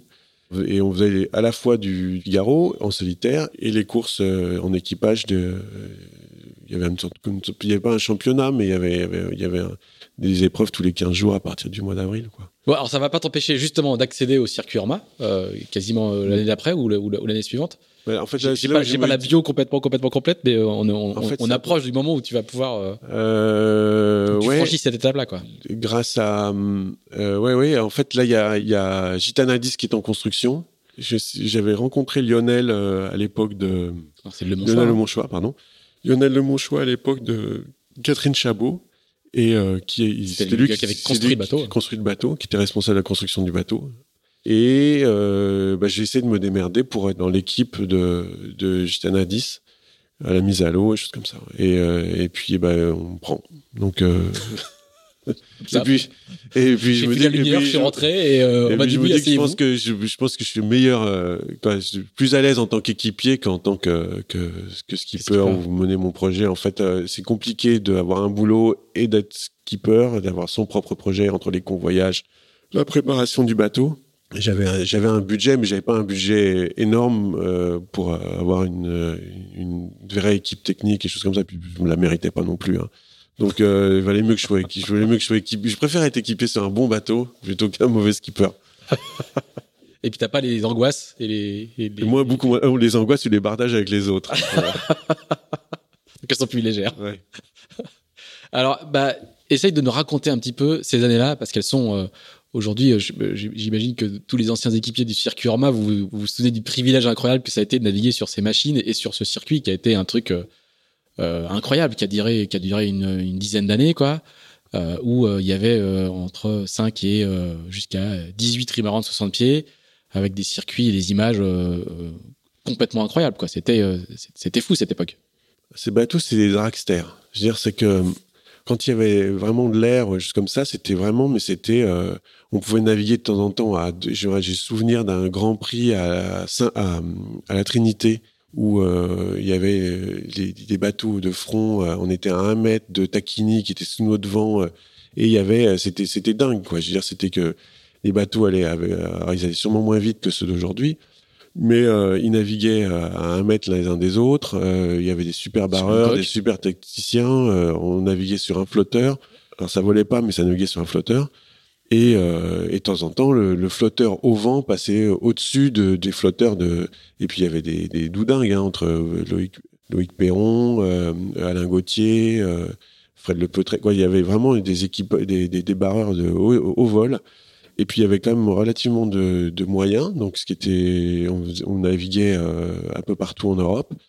Et, Et il y euh, avait une, euh, en Grand Prix, il y avait une dizaine d'équipiers à bord. hein. voilà, on était, a on était, hein. ouais, on était 10 à bord euh, et, et il y avait, on, ça chômait pas et euh, il fallait être en forme quand même pour euh, pour assurer et euh, et surtout c'est qu'il y avait des, des, des bruits, les bruits, les, les, les souvenirs des bruits au vent quand euh, moi j'étais au réglage des voiles d'avant avec souvent je partageais mon boulot avec euh, je- Jean-Baptiste Levaillant et euh, quand on choquait l'écoute à la bouée au vent mais il y avait c'était jouissif quoi je veux dire il y avait le bruit le, le flotteur qui se et euh, si euh, tu choquais pas suffisamment, il y avait le barreur qui hurlait parce qu'il n'arrivait pas à battre, et s'il n'arrivait pas à battre, on allait se manger le bateau de devant.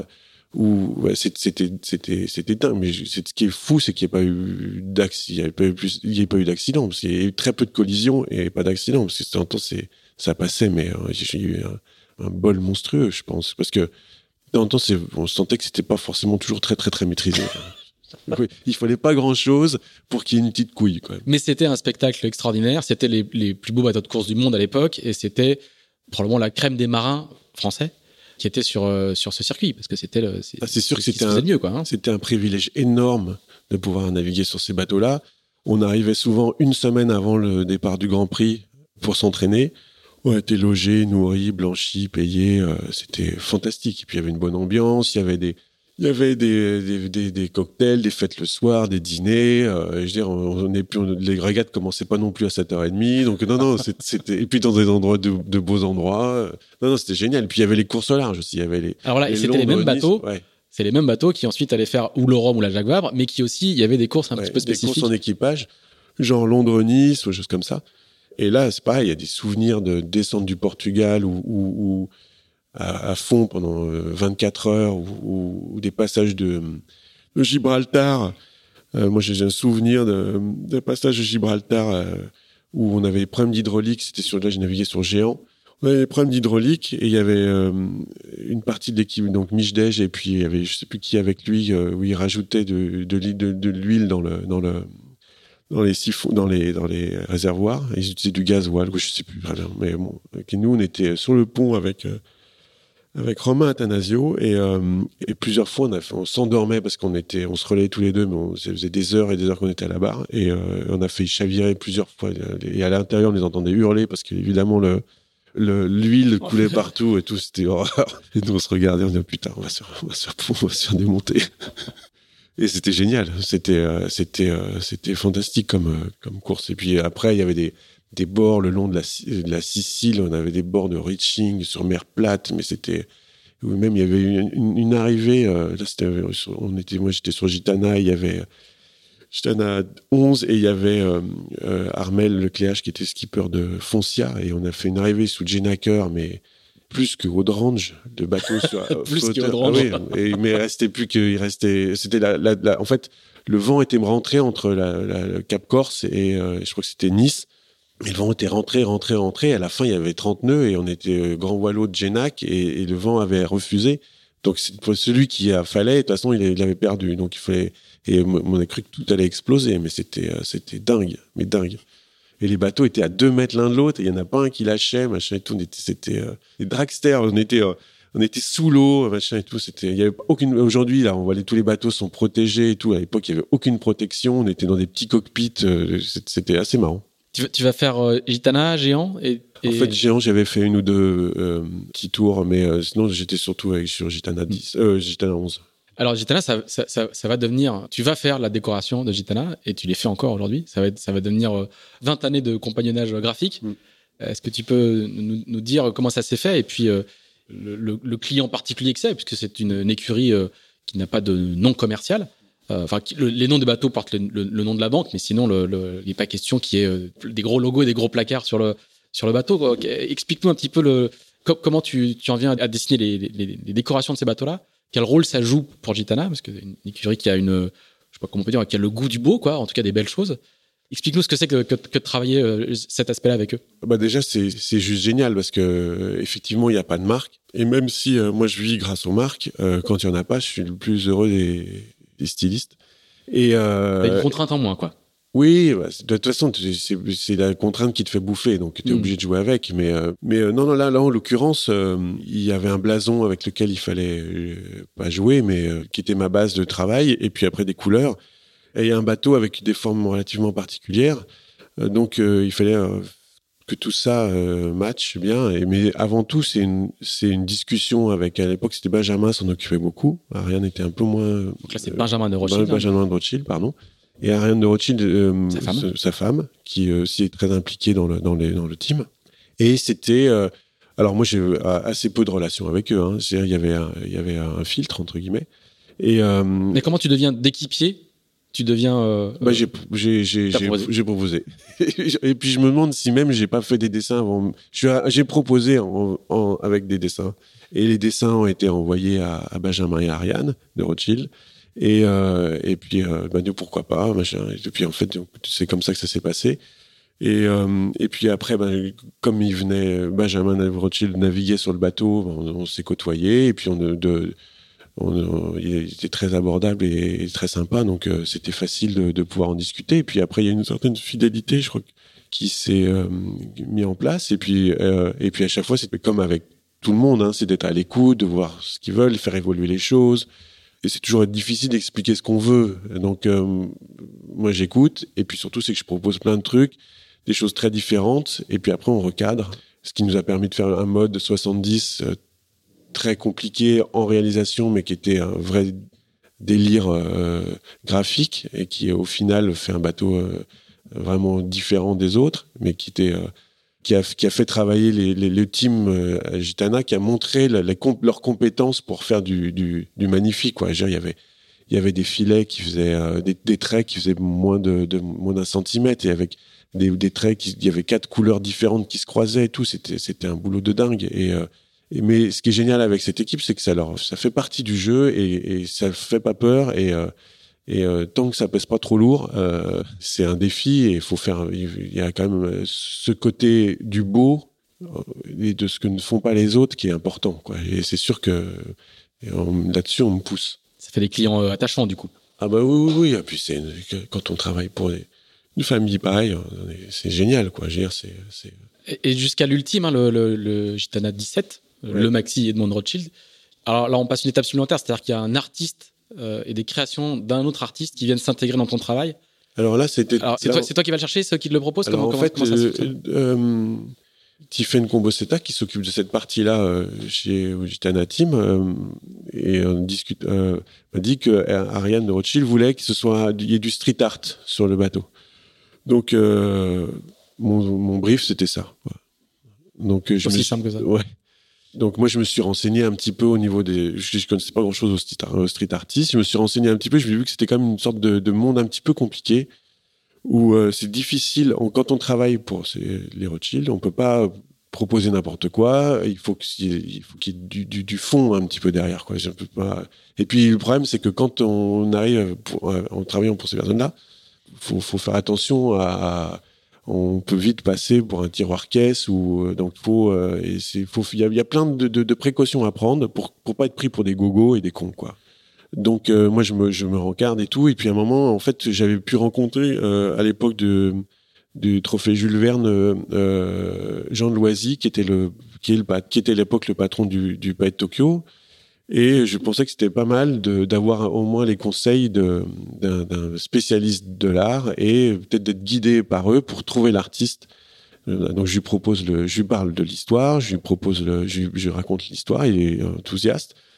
Et on a, euh, avec le curateur, très sympathique, qui lui est spécialiste des street artistes et qui avait monté des, des expositions au, milieu au, sein du Palais de Tokyo, dans les sous-sols, dans les, choses comme ça.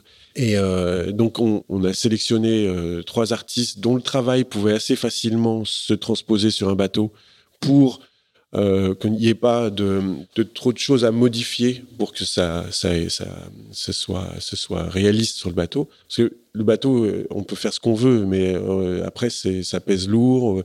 Après, c'est, ça, ça résiste pas au maniement des voiles. Il faut que ça fonctionne quand on prend des riz. Il faut qu'il y, a plein, plein de contraintes. Donc, il faut que l'œuvre en elle-même, elle soit très, il faut qu'on la, on la dénature le moins possible. En tout cas, moi, c'est mon. Qu'elle s'adapte à ces contraintes-là. Voilà, exactement. En tout cas, il faut que elle, euh, voilà, il faut qu'on ait le moins de, de, modifications à faire pour qu'elle soit posée le plus naturellement. voilà, exactement. Mm. Travail de, travailler, respecter le travail d'artiste et travailler, le, respecter l'œuvre. Mais il y a forcément un moment où il faut mettre un peu la patte, la main à la patte, pour que les choses s'adaptent. Et donc, on a proposé trois, trois artistes à Ariane Rothschild. Elle en a choisi un qui, à mon avis, était de loin celui où qui, son boulot fonctionnait nickel sur le bateau. Donc, il a fait, il a adapté son, son dessin. Comment On peut donner son nom? Oui, Cléon Peterson, pardon, un artiste euh, renommé américain qui a la particularité de faire des dessins euh, relativement simples, avec des formes simples et euh, avec peu de détails. Et donc, donc, il a adapté son dessin. Et moi, après, à partir de son dessin, je l'ai un petit peu décomposé. Il avait, il avait fait une, une sirène, j'ai mis sur la coque centrale. Et puis après, j'ai transformé un petit peu son dessin pour que quand on il y ait des réductions de voilure ou des prises de riz ou des réductions de voile d'avant, euh, le, le, le, travail fonctionne et qu'il n'y ait pas un personnage avec une tête en moins ou une chose comme ça. Quoi, voilà. Donc c'était un long, un long et très intéressant travail euh, pour arriver, à mon avis, à un résultat qui est vraiment magnifique. Quoi. Ça prend combien de temps de, de travail justement? De, là, là, du coup, on rentre en mode. Alors, on, on refera un flashback après, mais par exemple sur un travail sur euh, l'ultime comme ça, c'est des mois de travail. C'est là, là, là, comme il y a beaucoup d'interlocuteurs, je pense qu'il y a presque un an de travail entre entre le moment où on passe la commande et le moment où le bateau décolle. on n'y travaille pas tous les jours, mhm. mais, euh, mais euh, parce que pour avoir euh, déjà rien que pour rentrer en contact avec Jean de Loisy, déjà, il, faut s'y prendre, il faut laisser 10 messages. Donc, et, mais bon, quand on l'a, on le tient, on essaie de répondre toutes de voir toutes les choses avec lui et tout. Et puis, c'était, c'était quand même une sorte de défi parce qu'il fallait, il y avait quand même beaucoup d'interrogations et et puis avec un résultat, ça paraît euh, super bien aujourd'hui, mais on n'était pas sûr que ça marche aussi bien et que et que euh, un artiste, oui, mais est-ce qu'il allait, euh, on allait pouvoir travailler avec lui, est-ce qu'il allait pas être trop chiant avec son œuvre, quoi, voilà, il y avait plein, plein, plein d'interrogations. Et donc c'est pour ça que c'était relativement long, quoi. Alors, on va revenir un petit peu en arrière. Alors, on est on est arrivé dans les, dans les, dans l'époque contemporaine, si je puis dire. On va revenir en arrière avec une période qui est quand même euh, hyper importante euh, pour toi, qui est la saga Orange. Tu as parlé de beaucoup de gens, tu as donné beaucoup de noms de gens, mais une bonne partie de ces gens-là, euh, qui sont des amis proches, c'est des gens que tu rencontres, que tu croises, ou en tout cas l'amitié se cimente sur les deux Jules Verne que tu fais sur Orange. Et on voit bien quand, on fait ces podcasts ou quand on discute avec les gens à quel point il y a des, je sais pas si c'est des fratries ou des réseaux ou des qui se créent dans, dans certains bateaux. Et Orange et Orange 2, c'est particulièrement le cas raconte-nous comment tu comment as embarqué dessus et, et, le lien particulier qui a, qui a, pu se faire entre vous euh, sur ces, sur ces bateaux-là. Je pense que tu as raison. En fait, c'est comme un peu les promotions de, de, de, grandes écoles. C'est, euh, on a passé beaucoup de temps ensemble.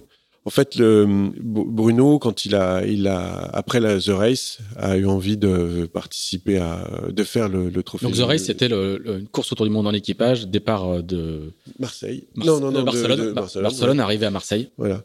Et euh, après, il récupère. Euh, il était euh, producteur de, la, organisateur de la course, et aussi un peu producteur parce qu'il était propriétaire de, de, de, Il avait fabriqué les bateaux, certains bateaux, dont celui qui avait été utilisé par son frère.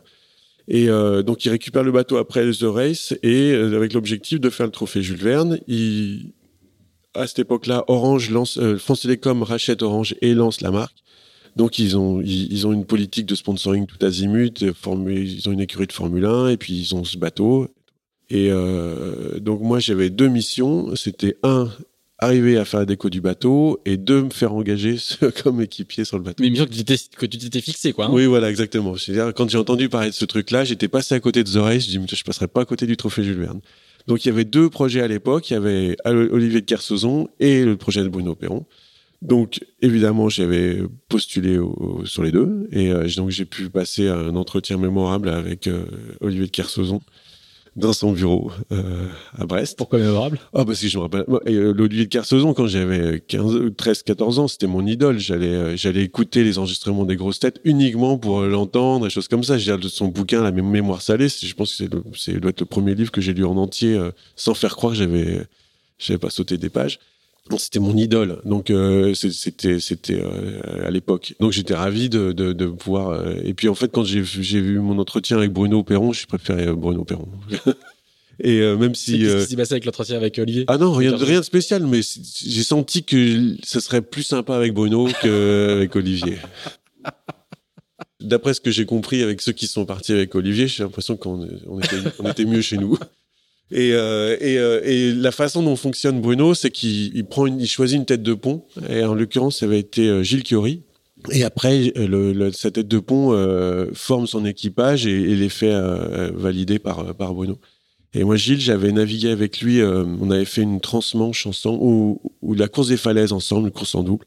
Et on s'était plutôt bien entendu. Donc, quand j'ai vu que c'était lui qui s'était fait, qui était le, chef de projet du truc, je l'ai appelé tout de suite. Et puis j'ai raboulé à c'était à 7, non, oui, à 7. Et, euh, et puis voilà, c'était. Euh, il y avait rien de sûr, hein, il fallait montrer que tu étais motivé. Euh, et, et, voilà, et puis après, on se, répartissait un petit peu les, tâches. Il y avait toute l'équipe de comment s'appelle de qui avait préparé le bateau, qui l'avait transformé du bateau de The Race à Orange, qui pensait qu'ils allaient faire le, trophée Jules Verne. Et puis en fait, ben nous on arrivait de Bretagne les uns après les autres et ils sentaient que bah, on prenait un peu leur place. Quoi. Donc l'ambiance était, bonne au début, un peu tendue, euh, et puis finalement c'est bien passé. Quoi. Et euh, donc il y avait une super, super équipe, super ambiance, et un peu comme à chaque fois. Avec Gilles, c'était quand même un peu, c'était, très organisé. avec Gilles, c'est faut que ça file droit. Et comme nous, on découvrait un petit peu tous ce genre de, choses, ça tombait très bien qu'il y ait Gilles comme chef. et chacun avait son, son, son domaine de compétences. Et il n'y avait pas vraiment d'équipe de préparation. Je veux dire, c'est que voilà, on était, était équipier et, euh, et préparateur, et avec euh, ta partie euh, dont tu étais responsable. Et toi, tu faisais quoi? Et moi, euh, alors j'ai spécialisé dans les trucs que personne ne veut faire. Me occupé de l'avitaillement, des fringues et euh, des à l'époque de j'étais médiamon aussi et je faisais la vidéo et les photos. Donc vraiment tous les trucs qui, qui personne ne voulait faire. Mais bon, je me dis si jamais euh, si ça m'assure ma place, il y a aucun problème. Donc j'ai appris à faire, euh, à me servir des, des, des, des- parce que envoyer les images à cette époque-là, c'était pas comme aujourd'hui, c'était Ouais. très très long. Ça fait pas longtemps que c'est facile Ouais. aujourd'hui. Hein. Et euh, surtout, c'est que les connexions sautaient, même si on avait Orange comme comme partenaire. Je veux dire, c'était c'était en temps. Il fallait et puis et puis quand ça sautait, il fallait il fallait recommencer. Donc et donc il fallait rester des heures et des heures derrière le derrière l'ordi et regarder la bande passante pour, vérifier que ça n'avait pas sauté. Donc et puis préparer la bouffe, euh, quoi préparer la bouffe, de préparer tout l'avitaillement de parce qu'à l'époque, on avait mis 64 jours, donc on a dû partir avec 70 jours, à 10, 12, à 12, je crois, un truc comme ça. Quand on vous dit, tu vas t'occuper de la bouffe pour 70 jours pour 12 personnes, eh ben, par quoi je commence? Donc euh, voilà, je me suis occupé de ça, et puis ça m'a éclaté en fait. C'était euh, donc j'ai commencé par faire une enquête auprès de tous les équipiers pour savoir euh, combien de café ils prenaient, combien de thé ils prenaient, combien de sucre, machin, truc. Et je voulais surtout pas avoir d'emmerde avec eux, parce qu'une fois qu'on est parti, on est en autonomie totale, t'es responsable. ouais, t'es responsable, mais je voulais que je voulais pas que ce soit le bureau des plaintes pendant tout le tour. Ouais, pourquoi t'as pris ça? Donc en fait, dès que je prenais une, une décision, je je faisais ça de façon très très démocratique, fichais tout ce que les décisions que je prenais, je leur posais, je les interrogeais sur euh, leur leur goût, leur choix, des choses comme ça. Je faisais tester par exemple les pâtes chinoises, j'achetais plusieurs marques de pâtes chinoises, je les faisais, je leur faisais tester, je les goûtais. Bon, je ne tenais pas forcément compte de leur avis, mais en tout cas, tout était fait pour qu'ils soient impliqués. Et alors ils me disaient souvent. euh, Ouais, mais on te fait confiance. J'ai dit non, non, non, vous me faites pas confiance. Moi, je, je, je les faisais signer le nombre de cafés qu'ils prenaient, le nombre de sucrés. Faut être sûr. Non, mais c'est un enfer, sinon. Ouais, t'as pas pris assez de café, Tiens, nanana, ouais. Voilà le bon de commande. Et, et je leur avais bien dit, je ne, je ne tolérerai pas. Mais j'ai un ralage, quoi. C'est pas possible, quoi.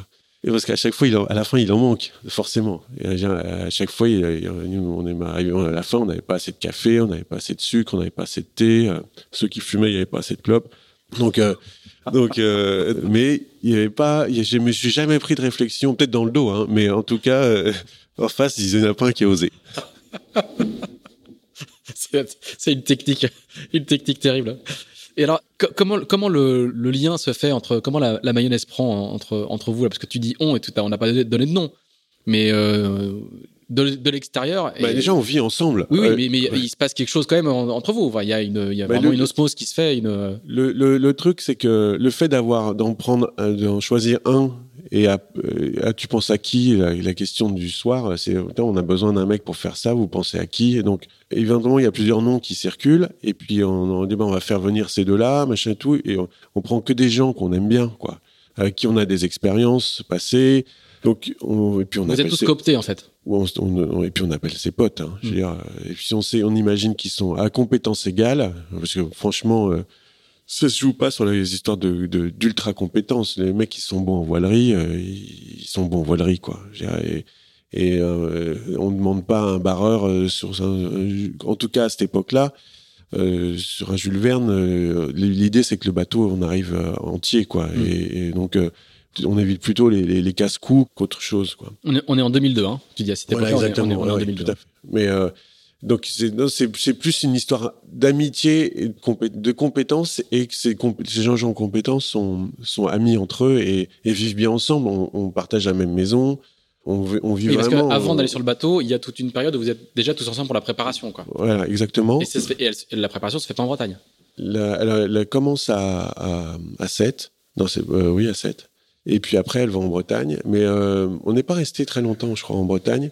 Euh, non, non, on est, on, est- on, on- on- à, Brest. Le bateau monte à, on monte à Brest, on prépare à Brest. Et puis, en fait, le stand-by n'a pas duré très longtemps.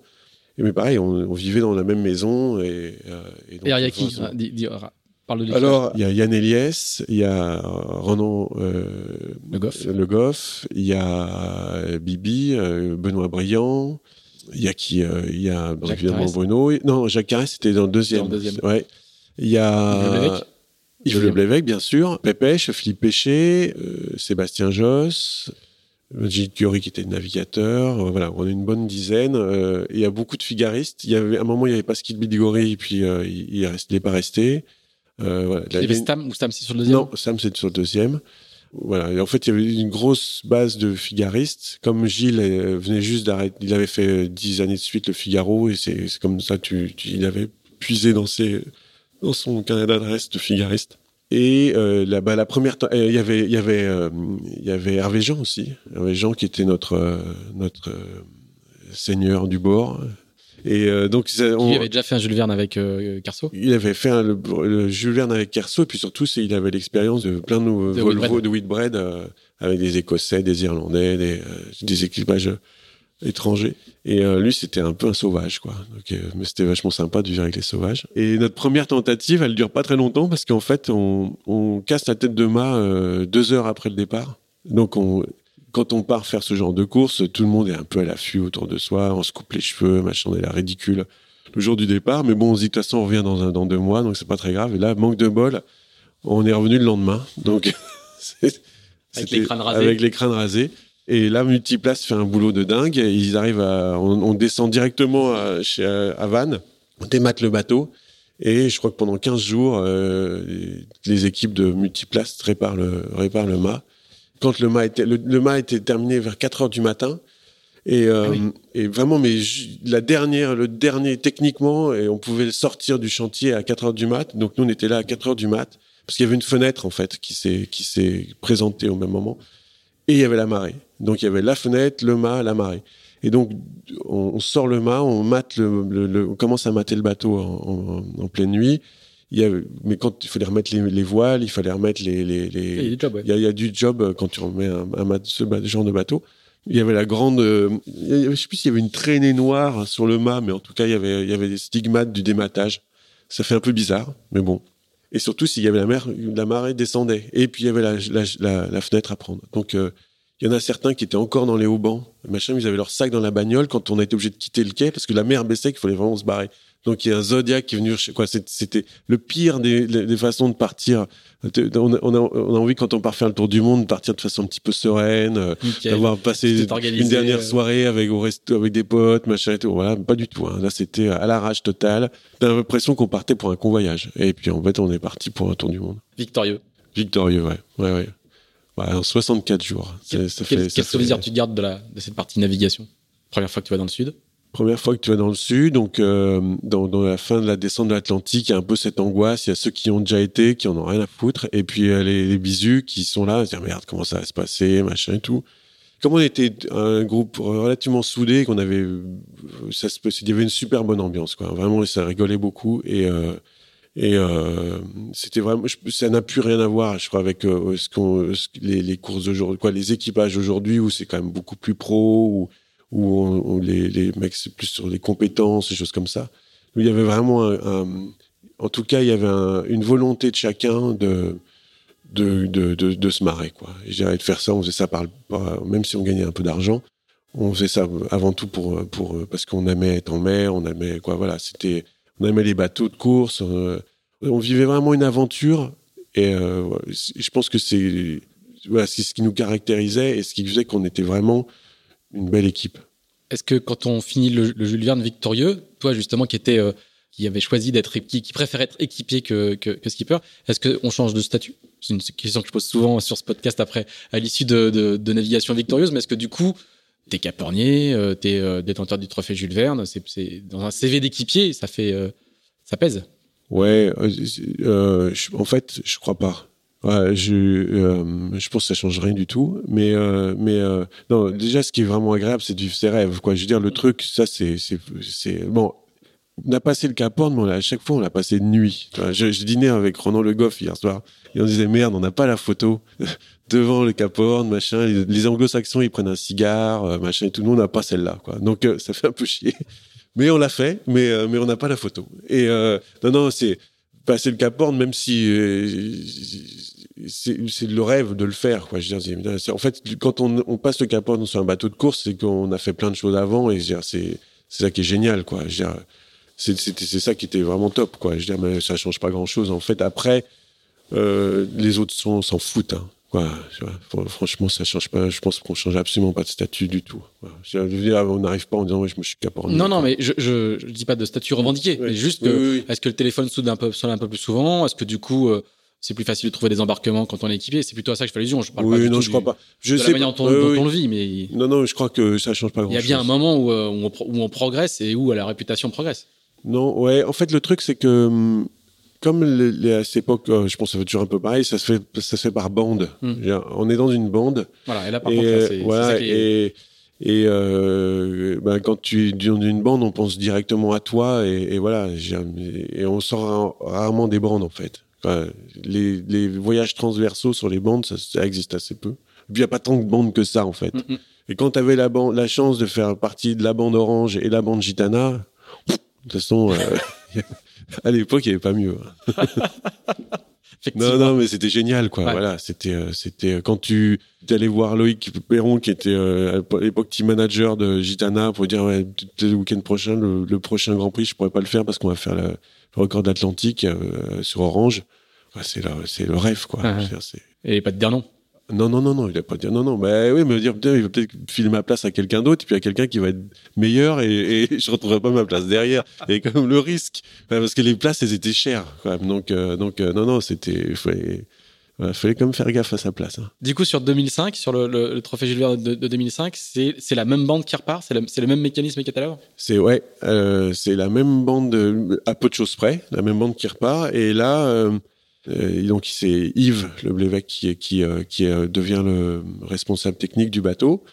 Et avec Ronan, on a pas mal essayé d'être assez influent sur le sur l'équipage, choses comme ça, de, de voilà, de, pour, pour avoir une équipe de gens avec qui on s'entendait bien. Donc là, il y a Jacques Carès qui arrive, qui, qui il y a Sebo Digan, il y a Nicolas de Castro. Voilà, on élargit un petit peu le, le, le cercle de d'équipiers. Et, euh, et, là, c'est encore plus là euh, comme encore plus une, vie de bande et, c'est plus un groupe là. Mm. Là, c'est là c'est un groupe de musique quoi. Je veux dire c'est que les il y, a des super souvenirs quoi. Des trucs euh, où chacun était responsable de sa partie et personne venait regarder. il y avait une confiance totale. Il y avait Yves qui, qui, avait une vision transversale des choses. Mais nous, on était, on avait une roi royale, voir une, on était royal, euh, on pouvait faire ce qu'on, on est au mieux pour le projet. Et puis il y avait Yves qui vérifiait et Bruno venait euh, une fois par mois. Lui, c'était le chef de la bande ou c'était une, ah oui, une, mais pièce Alors c'était le chef. Euh, le chef le chef opérateur quoi dire, lui il venait il venait je pense qu'il voulait voir surtout les chiffres avec Yves voir qu'on dépense pas trop d'argent je pense, parce que nous, on n'assistait pas vraiment aux réunions. Et puis, il faisait un tour un peu de, de l'équipe et tout, ce qui, il venait souvent le, le samedi matin, ce qui n'était pas forcément une très bonne idée parce que. C'est pas beau à voir. Pas moi, évidemment, mais il y en avait certains qui se couchaient très très tard le vendredi soir et c'était pas vraiment beau à voir le samedi matin. Je dirais pas de nom, mais il se reconnaît Et mais euh, non, non, il y avait des ambiances de dingue. Quoi, c'était. Mais lui, du coup, en mer, en mer, lui, il redevenait skipper, quoi. Hein. En mer, c'était lui le boss. Quoi. Le truc, c'est que c'était très organisé. Il y avait donc Bruno qui était euh, qui, quand on, partait faire sur le, chemin de la ligne, faisait un petit speech en disant, euh, moi, je, il, quoi, il, définissait le rôle de chacun en disant que lui, euh, il, il, de la fermer le, plus possible, que lui, en fait, il était là pour donner le tempo du bateau et que là, c'est un tempo dont il discuterait avec les chefs de car. Il discutait avec le, évidemment avec le, navigateur de la trajectoire et choses comme ça, mais c'est lui qui donnait le tempo et il s'était vu avec les chefs de car. Et que de temps en temps, il se donnait la, il nous prévenait que peut-être qu'il sortirait sur le pont disant allez hop, là on prend un riz ou on réduit ou machin. Il dit faites-moi confiance, j'aurai le feeling. Et de temps en temps, j'aurais, peut-être ce sentiment-là qu'il faut réduire. Et euh, je vous demande de même pas discuter, vous faites le truc. Et, euh, c'était totalement euh, donc les règles, étaient, étaient, hyper claires. Ah oui, et puis euh, très simple, très courte et hyper ah Et euh, il n'y a jamais eu un. C'était impossible de d'avoir de, envie de discuter ces, ces, ordres parce que d'abord il, était à aucun moment on s'est dit putain le chef il déconne et, et puis même euh, il y avait il y avait d'autres skippers potentiels à bord. Il y avait il y avait Yann, il y avait Lionel, Le Monchois, Yann Eliès. Bernard Stam. Il y, avait des mecs qui pouvaient être skipper à la place de Bruno. Hein. Mais il y en a aucun qui n'a mis en doute, remis en cause son, son autorité. Et ce qui était, faisait que c'était super agréable de naviguer à bord parce que il y avait une, il y avait une sorte de d'harmonie euh, totale. Et, euh, et franchement, j'en ai pas eu beaucoup de chefs, mais alors des chefs comme ça, c'était, euh, c'est, génial, quoi. Je veux dire, c'est, c'est un rêve intégral. Et le deuxième trophée Julien, donc vous, vous, le, vous le bouclez en combien de temps? 50 En 50 jours. 50, 50 jours. Oui, je crois. Ouais, ouais. On, on, on, passe pas. oui, oui, 50 jours. Oui, oui, on avait gagné 14 jours entre, 14 jours entre les deux. En deux ans. Ah oui. En trois ans. C'était un petit peu plus énervé. ouais, ça, quand même. On avait une bonne météo la deuxième fois et euh, la meilleure, meilleure météo. Et puis, euh, et puis, euh, et puis le bateau allait, allait plus vite. Et puis, mais on, on avait, c'était des navigations très très safe. Hein, je veux dire. Comme, voilà, bateau très haut sur l'eau. très safe, oui. à part quand on était dans des, on n'avait plus de radar. Donc, et des fois, on est, on a, on est, on, est, on naviguait dans des, des champs de, d'iceberg. Là, c'était plus chaud. Là, c'était, là, on faisait moins les malins. Donc, on faisait des, des tours de veille à l'étrave sur la, la, crosse de, de oh là là, et on avait le droit de ouais, on avait le droit. il fallait qu'on fasse des tours de veille. Du, on ne pouvait pas tenir plus d'une demi-heure. Mais même au bout d'une demi-heure, tu étais frigorifié, mais, mais, mais avec toutes les couches. Hein. Mais euh, une demi-heure à l'étrave à 40 nœuds, on, on, on, allait assez vite à ce moment-là. Ou peut-être pas 40 nœuds, on était à 30 nœuds, je dis n'importe quoi euh, là ça caille. Tu regardes même pas l'heure. Hein. Tu, tu, tu, il y a un moment, on vient de taper sur l'épaule et là tu cours à l'arrière pour, pour te mettre à l'abri du vent et tu mets, euh, tu mets deux heures à te réchauffer. Puis en plus, tu, ça sert à rien. Quoi. On avait des petites jumelles euh, infrarouges et tout, mais, mais ça, ça fait des bons souvenirs. Agréable à raconter euh, l'hiver au coin du feu.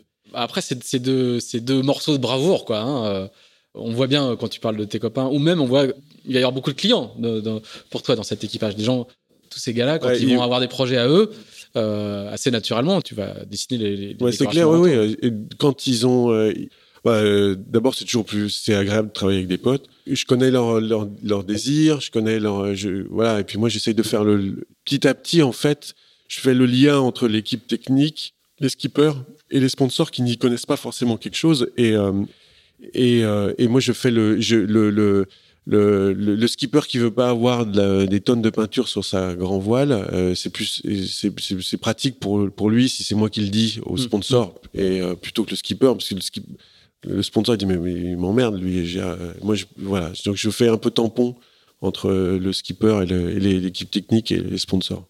À, partir de quel moment le, ton activité de d'habilleur de bateau prend le pas et prend plus d'importance que ton métier de navigateur L'Orma euh, se casse la gueule. Et puis après, j'avais commencé à bosser avec euh, Banque Populaire et, Pascal Vidégory sur euh, le, Grand Trimaran. je devais normalement, quoi, j'ai fait les premières navigations à bord. Et puis en fait, bah, j'ai fait la déco du bateau, mais bon, j'ai pas, j'ai pas été retenu dans, l'équipage. Et là, ça a été, à partir de ce moment-là, j'en ai fait de moins en moins. Après, j'ai refait encore une, une transpacifique avec sur Gitana 13 avec Lionel Le Monchois. Et puis après, un peu naviguer avec, euh, avec euh, Yves Leblévec en 50 pieds. Et maintenant, c'est plus des navigations euh, à la journée, quand les ou des potes ou les bateaux sur lesquels j'ai travaillé sortent et je peux faire une petite sortie. Mais c'est moins, c'est moins, moins comme avant. Quoi. Mais, mais le, puis aussi ton, ton métier de graphiste prend une ampleur ben, beaucoup plus importante, quoi le, truc, c'est qu'avant, quand je naviguais, il fallait que je fasse le même boulot qu'aujourd'hui, mais en, ayant moins de temps. Quoi. Donc là, aujourd'hui, je suis plus confort. Et j'ai plus de. Non, en fait, il y avait. Quand, à l'époque. Enfin, je veux dire, bah, ah non, à l'époque. Des, des, mini, des classes 40, des figures J'ai toujours fait de, toutes les tailles et toutes les formes de bateaux. J'en fais pas une publicité énorme mais il y a beaucoup de bateaux. Euh, non, non, il y avait. Mais le truc, c'est qu'il fallait que quand je parte naviguer, bah, le boulot soit soit fait, quoi. Mais euh, non, non, c'était c'est ça n'a pas explosé à partir du moment où j'ai moins navigué. C'est-à-dire que j'avais plus de temps, c'était plus confortable pour le faire, c'était plus permettre de faire plus de recherches, plus de voilà. Et puis. Euh, mais est-ce que quand on était quand t'es navigateur, tu pouvais à la fois faire le nouveau Gitana, le nouveau Bank Pop et le défi français pour la coupe? Bah, je crois que je me serais démerdé pour. mais, euh, mais euh, ouais, j'aurais tout fait pour, quoi. je me suis démerdé. Mais bah, c'est arrivé à l'arrivée du trophée Jules Verne, euh, euh, trois heures après euh, être arrivé, j'étais ouais, passé un petit peu de temps au bistrot et, et dans le lendemain, quand on est arrivé, on a ramené le bateau à Lorient. Le, le, lendemain, je bossais direct. J'avais croisé un mec qui voulait un projet sur le pont, sur le quai, et le lendemain, j'attaquais. Jamais, jamais de, de, répit. Alors, euh, on, a, on, a, on a bouclé la partie euh, maritime. Je voudrais qu'on s'arrête un tout petit peu quand même sur justement la partie, euh, la partie graphique. Est-ce que tu peux expliquer le process standard, en fait, s'il y en a un, de la manière dont, tu fonctionnes? Parce qu'on a eu des petites bribes là, dans la discussion jusqu'ici. Mais c'est quoi, du coup, la mécanique qui est à l'œuvre quand quelqu'un vient frapper à ta porte en disant bonjour, j'ai décroché ou je vais décrocher un sponsor il va falloir qu'on intègre et qu'on habille le bateau avec sa marque. Toi, comment tu fonctionnes depuis le, depuis le, je décroche le téléphone jusqu'à, euh, voilà, on choisit ça.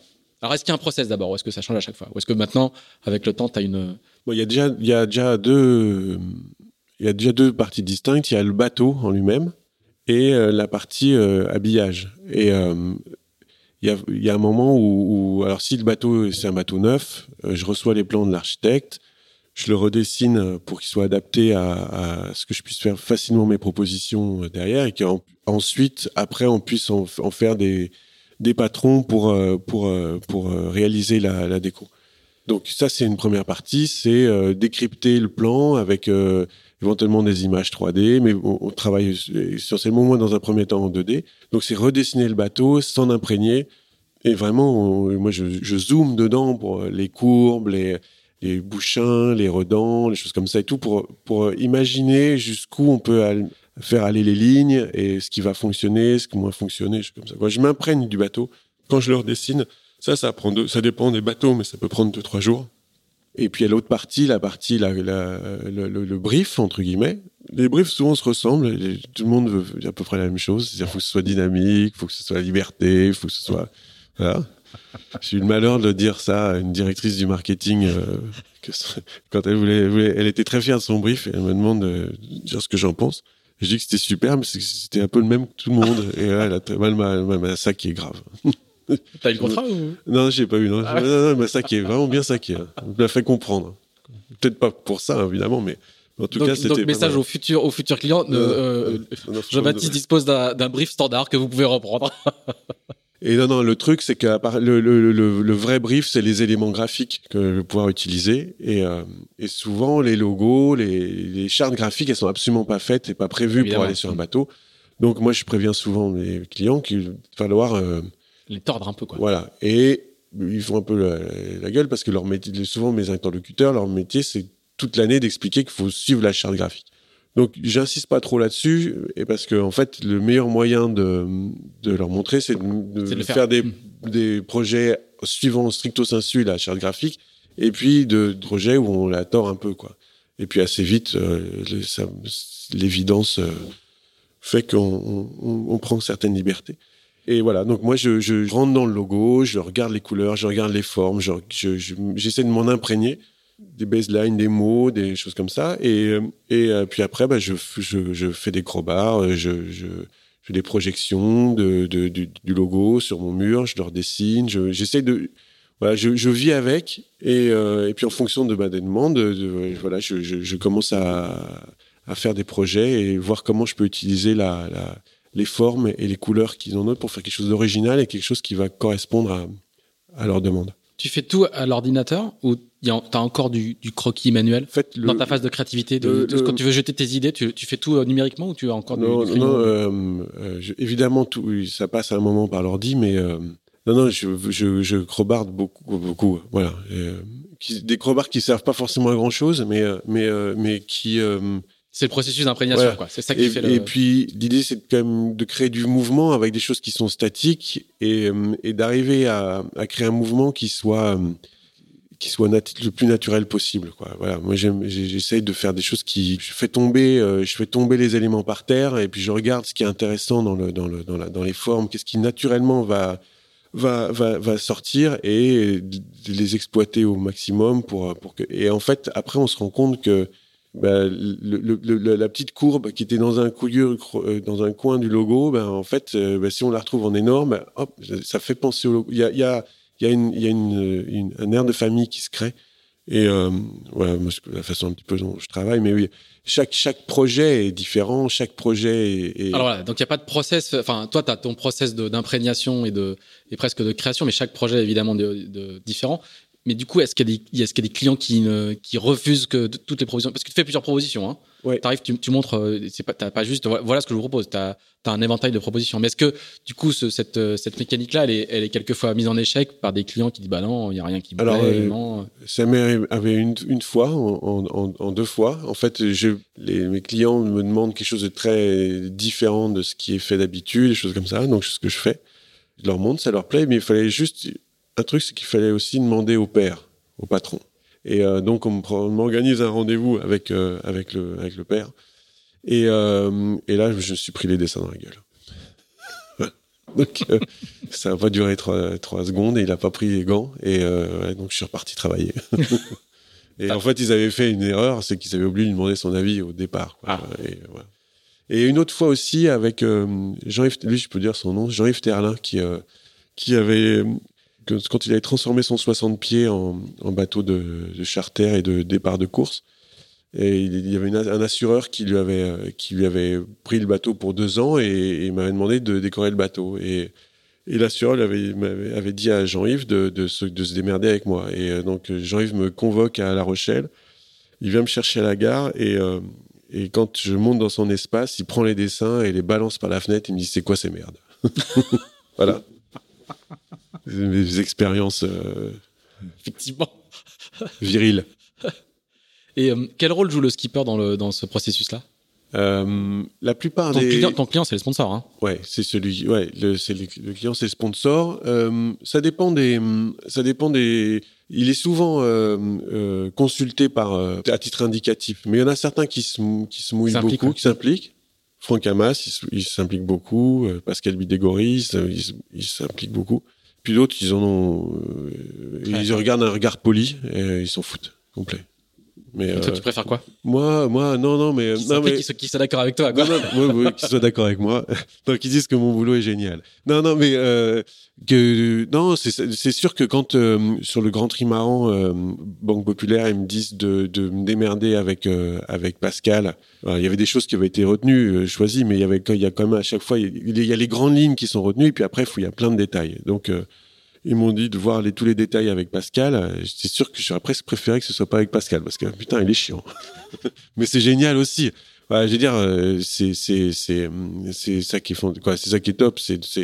C'est chaque chaque projet est différent parce que c'est un échange et et, l'échange il est riche avec des gens qui ont des avis différents et et on essaie on essaye plein de choses et tout. Et donc non, ce qui est ce qui est un peu chiant, c'est quand les gens sont toujours d'accord en fait. C'est moins Ça te fait pas progresser, en fait, au final. Ça te Oui, pousse pas dans tes retranchements. ça Ouais, te- moi, en fait, c'est euh, moi quand on me dit quand je fais mes je sais pas 10 projets quand euh, les gens choisissent celui-là et puis on fait aucune modif, oui, je, suis- je suis je suis presque déçu. je dis merde. Mais là mais, mais c'était pas fini le travail. C'était un premier jet. Oui, oui, voilà. Justement, quand tu présentes le projet à, à un sponsor, tu, tu présentes combien d'hypothèses en général? Tu vois, là, je vous ai fait euh, voilà, voilà 10 variantes, 15 variantes, 5 variantes. tu- combien tu... Euh, Ça dépend en fait de ce que Oui, tu- ça, dé- ça, dé- ça dépend. C'est sûr que entre, en moyenne entre 5 et 10, mais quand on, on bosse sur un, un ultime ou une chose comme ça, ça peut être beaucoup, beaucoup plus. Quoi. Et, euh, voilà, c'est, en fait, ça, dé- ça dépend un petit peu de. Par exemple, sur le dernier ultime Banque Populaire, euh, on va utiliser le plus X comme sujet de, de la déco et que c'est la quatrième ou cinquième bateau qu'on fait avec le plus X comme sujet. Euh, bah, c'est sûr que il faut y passer du temps pour trouver des nouvelles idées. Il faut y trouver et puis il faut. On ne sait jamais si c'est une simple évolution de ce qui a été fait avant ou un truc complètement différent. Donc il faut un peu, il faut balayer le, spectre très largement pour être sûr d'arriver à trouver quelque chose qui, qui fonctionne. J'imagine qu'avec les clients que tu connais, avec qui tu travailles depuis longtemps, il y a aussi des habitudes qui sont prises, tu les connais, tu sais qu'il y en a qui veulent des choix, des choix resserrés, d'autres qui veulent beaucoup de choix. euh, tout, euh, Ouais, puis il faut les surprendre surtout. Je pense que Ouais, c'est ça. surtout ça. Voilà, Mm. Il faut, euh, voilà, c'est arriver à, à trouver des idées qui sont soient surprenantes et rester dans les clous. Voilà. Et, et, euh, combien ça coûte? Pas assez cher. Non, non, mais il y a pas de, y a, y a, c'est, je te, je te demande pas un devis, mais du coup, tu vois, le, le- quand, on fait la déco d'un ultime, euh, com- combien de temps tu vas y passer? Et, euh, passé- ça, dé- ça dépend parce qu'en fait, euh, entre euh, il n'y a pas de deux projets identiques. Et puis entre un projet où on s'y prend longtemps à l'avance. comme Gitana, où on a un an, on met un an à peu près, ou comme euh, SVR, où on fait tout en deux mois, SVR Lazartic, on met tout en deux mois. C'est forcément pas le même budget, voilà. Euh, c'est ouais, pas pareil. Et puis, et puis à la taille de mon écran, entre un mini et un ultime, c'est la même chose. Mais, euh, mais le, le temps que j'y passe, il, ça, il, il est en fonction un petit peu de, du prix qu'on va pouvoir vendre, euh, qui va être raisonnable et acceptable pour, euh, par rapport au budget global et au budget de communication. Budget... Après, ça reste forcément. euh, bah, par rapport au, au prix d'un ba- d'un bateau, c'est un ultime par exemple, ça représente pas beaucoup. Mhm. Après, ça, c'est voilà, c'est un équilibre qui s'est trouvé avec le temps. ouais, voilà. Et du coup, tu vas, c'est en fonction du temps que tu y passes, quoi. Non, euh, c'est une enveloppe. D'accord. Ah oui, à en fait, ils te disent, ah oui, d'accord. Ils Non. te disent, voilà le budget qu'on a pour ça. Oui, moi je donne Et une toi, enveloppe. Moi je donne une enveloppe et moi je sais qu'à peu près dans cette enveloppe, à moins d'être bon aussi derrière, de, de, faut que j'arrive à trouver rapidement. Mm, mm, mm. Quoi, rapidement. Faut, faut que j'arrive à trouver. Et puis en fait, si, ça, si euh, en fait le projet est beaucoup plus compliqué que prévu, tu dis bah écoutez, Voilà, là, on et voilà, de temps en temps, euh. par exemple pour 11 Hours, pour les Américains, il y a les choses ont traîné, évolué, ont changé sans arrêt. Un coup la coque était blanche, un coup la coque était noire, un coup euh, ci, un coup ça. Donc forcément, il y a des moments où tu adaptes ton devis à l'évolution de la relation. Mais euh, ça se passe bien à chaque fois. On va- rappeler aussi euh, que, que tu files aussi beaucoup de coups de main. hein. Bah, Je- je- J'en ai bénéficié, donc je peux, je, je peux le dire. Et après, j'ai payé des, des décos. voilà, mais quand tu as eu de l'argent, t'as... Exactement, exactement, tout à fait. Mais en Mais ce que je veux dire, c'est que voilà, c'est aussi, euh, enfin, euh, les gens le savent pas forcément, donc euh, moi je peux le dire. je préfère qu'ils le sachent pas trop. Non, non, non, Non, mais tu as, aidé beaucoup de petits projets devenus grands et, euh, et tu files des coups de main à des jeunes pousses, quoi. T'investis dans les startups, quoi. Voilà. On m'a aidé. En fait, bah, moi, les premières courses que j'ai fait en Figaro, c'est Alain Gauthier qui m'a prêté son, son, son Figaro Brosséland de, de, de- sur deux grands prix. Je trouve que c'est normal, quoi. C'est vraiment normal de. On est un petit milieu, il faut. Voilà, il y a un moment, il faut s'aider. Il faut pas. Il y en a certains qui exagèrent un petit peu et qui te disent toujours que le prochain coup ils te feront payer. Qui te- Et puis Après 15 ans- finalement, après 15 ans de carrière. voilà. Et puis, et puis le jour où ils ont vraiment de l'argent, ils préfèrent faire travailler leur cousin. Bon, ça, voilà. mais euh, non, non, mais ouais, euh, dans, bah, sur la mini, euh, il y avait Clarisse Kremer, il y avait, il y a des, y en a qui ont, qui ont bien réussi dans le, dans le- voilà, c'est, mais c'est sympa. En fait, ça change. Moi, je passe, j'ai, j'ai essayé de passer euh, juste le temps nécessaire, mais dire, ça peut changer. Déjà, quand on commence un projet et qu'on on débute dans ce genre de milieu-là, le fait de savoir que quelqu'un d'autre croit à, ton, à ton projet, c'est vachement agréable. Et, euh, et, et ça représente pas grand chose, pas beaucoup d'efforts pour moi. Et je sais que ça peut être vraiment important et que c'est, agréable et que ça donne confiance en soi et ça va dire, ouais, ouais, j'ai repassé encore 10 coups de téléphone, machin. Il y a ce mec-là qui bosse pour un tel qui, euh, qui me file un coup de main. Je- Donc, c'est, et puis c'est, c'est plaisant, hein. C'est plaisant quand, euh, quand les mecs décrochent des pognons et, et, et, et- et font les courses et puis les gagnent ou des jolies carrières derrière et tu te dis, bah, moi, je l'ai un peu aidé euh, au début, c'est vachement agréable. J'étais une, une petite, euh, j'ai apporté ma pierre à l'édifice, quoi. Ouais, voilà. Bon. Alors c'est pas une raison pour tous envoyer des mails à, à, à Jean-Baptiste euh, sur le mode euh, j'ai une plaquette à faire pour demain, fais-moi la déco. Non, mais j'essaie de, oui, après, on, on, on, je sais pas, du cooptage, mais on se connaît, on, on se croise et on, j'essaie d'être sympa, quoi. J'ai encore deux questions. Je te- je- Ici, il est en train de s'étirer le dos, là. Ça fait deux heures qu'on est assis. J'ai deux questions. Je voudrais parler d'un projet que j'ai trouvé quand même particulier parce que tu fais une exposition, elle est encore en cours, hein, au Havre, à la French Tech du Havre, euh, juste à côté du bassin Flo euh, Paul Vatine, où il y a euh, justement une partie de tes travaux qui sont exposés. Donc, ce qui est intéressant, c'est qu'on voit d'abord l'évolution de tous les bateaux que tu as dessinés euh, chez les sponsors fidèles type euh, euh, Gitana ou Banque Populaire. Et puis, euh, moi, j'étais particulièrement frappé par le, le projet Groupama pour la coupe. Je, je retrouve plus le terme précis de Comparé Team France. Groupama Team France. Merci, excuse-moi. Où là, c'est presque le clou du spectacle. C'est-à-dire que pour le coup, à part la typo de Groupama, et encore, je suis pas sûr, la charte graphique n'est pas du tout respectée. Il n'y a pas le orange et vert de Groupama et euh, c'est bleu blanc rouge parce que c'est Team France. Comment t'as réussi à faire avaler à un sponsor qui a mis des millions d'euros dans ce projet que euh, ils allaient devoir s'effacer derrière le, les, les trois couleurs de- du drapeau français? C'est quoi l'histoire qu'il y a derrière euh, un, projet comme celui-là? C'est très particulier, non?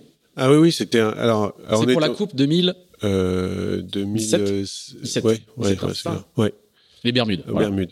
Euh, Franck Hamas, comme skipper. En fait, on, on s'y est mis à beaucoup. Le, le, le truc, c'est que le projet s'est monté euh, pas euh, facilement parce que gros, euh, Franck avait fini avec la Coupe de l'Amérique. Il y a eu des gens qui ont changé au sein de la, direction de la communication de Groupama. Ça a changé de patron, ça a changé de plein de choses. Et euh, quand il a monté Team France, il y avait Michel Desjoyaux et Olivier de Kersauzon aussi dans le dans le dans le dans l'équipe. Et euh, à un moment, quand Groupama décide de, de monter au de devenir le sponsor principal, on a commencé à faire les premières maquettes de bateaux en verre. C'était, c'était, ça, ça allait pas sur la Coupe de l'Amérique, quoi. Je veux dire, euh, euh, ça fonctionnait pas et euh, donc on a essayé plein d'autres trucs. Il y avait déjà les, bateaux verts naviguaient, Groupama naviguait sur le circuit pré Coupe d'Amérique, mais vraiment ça faisait bien un petit canard et ça, ça, ça allait pas. Et puis donc on a essayé euh, des différents bleus, de, comme euh, le bleu de Gulf, les voitures, les, les, Ford, les Ford qui faisaient les 24 heures du Mans. On a essayé plein de trucs différents. Et puis à un moment, je crois que c'est Louis-Noël Viviès qui, euh, qui, euh, qui, était en charge de tout de, des partenariats et choses comme ça, qui a proposé qu'on on essaye le blanc et choses comme ça.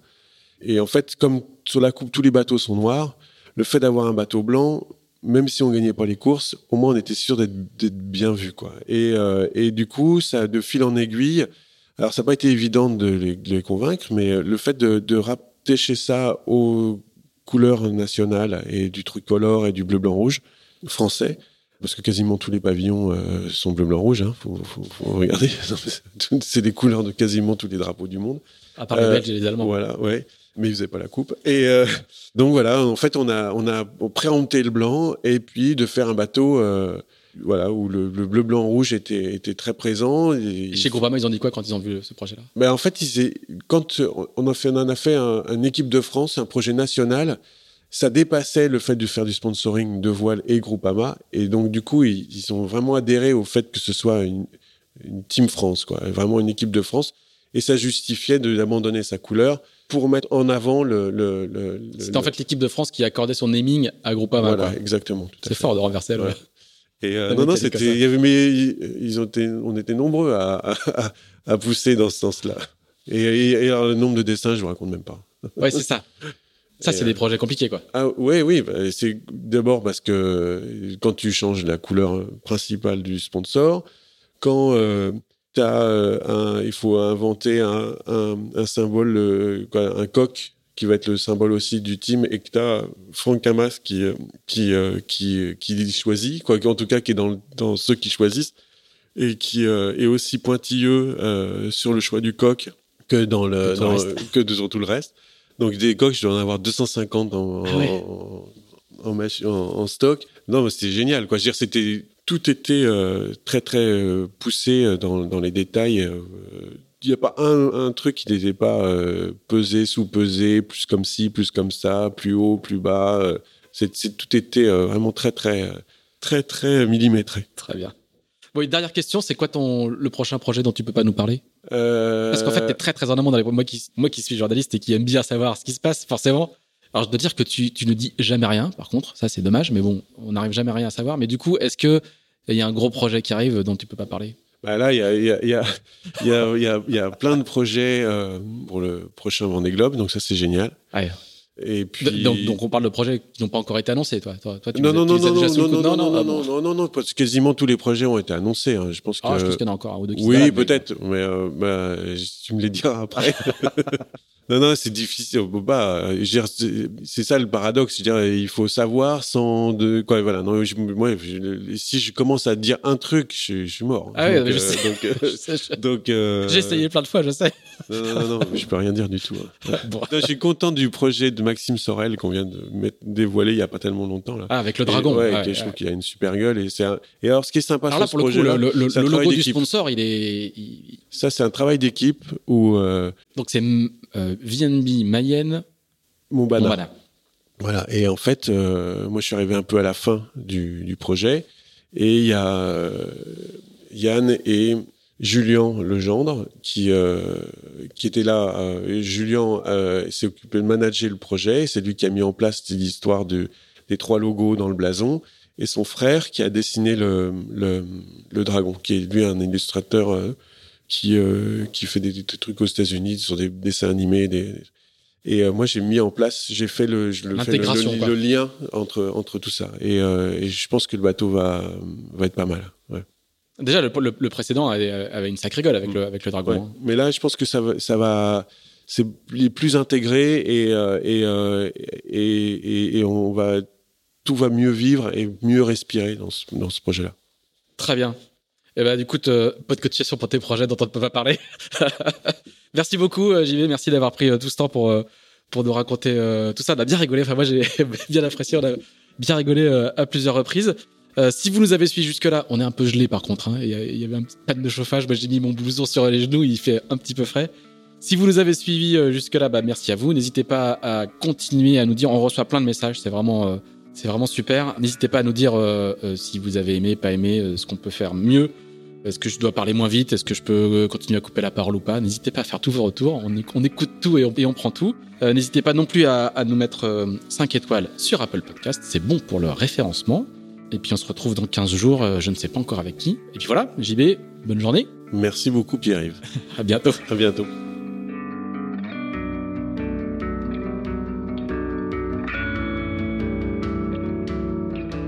Merci d'avoir écouté ce nouvel épisode d'Into the Wind produit par Tip Shaft. Si vous l'avez apprécié, n'hésitez pas à le partager, n'hésitez pas non plus à nous dire ce que vous en pensez, en bien ou en mal. On se retrouve dans 15 jours pour un nouvel Into the Wind. À bientôt!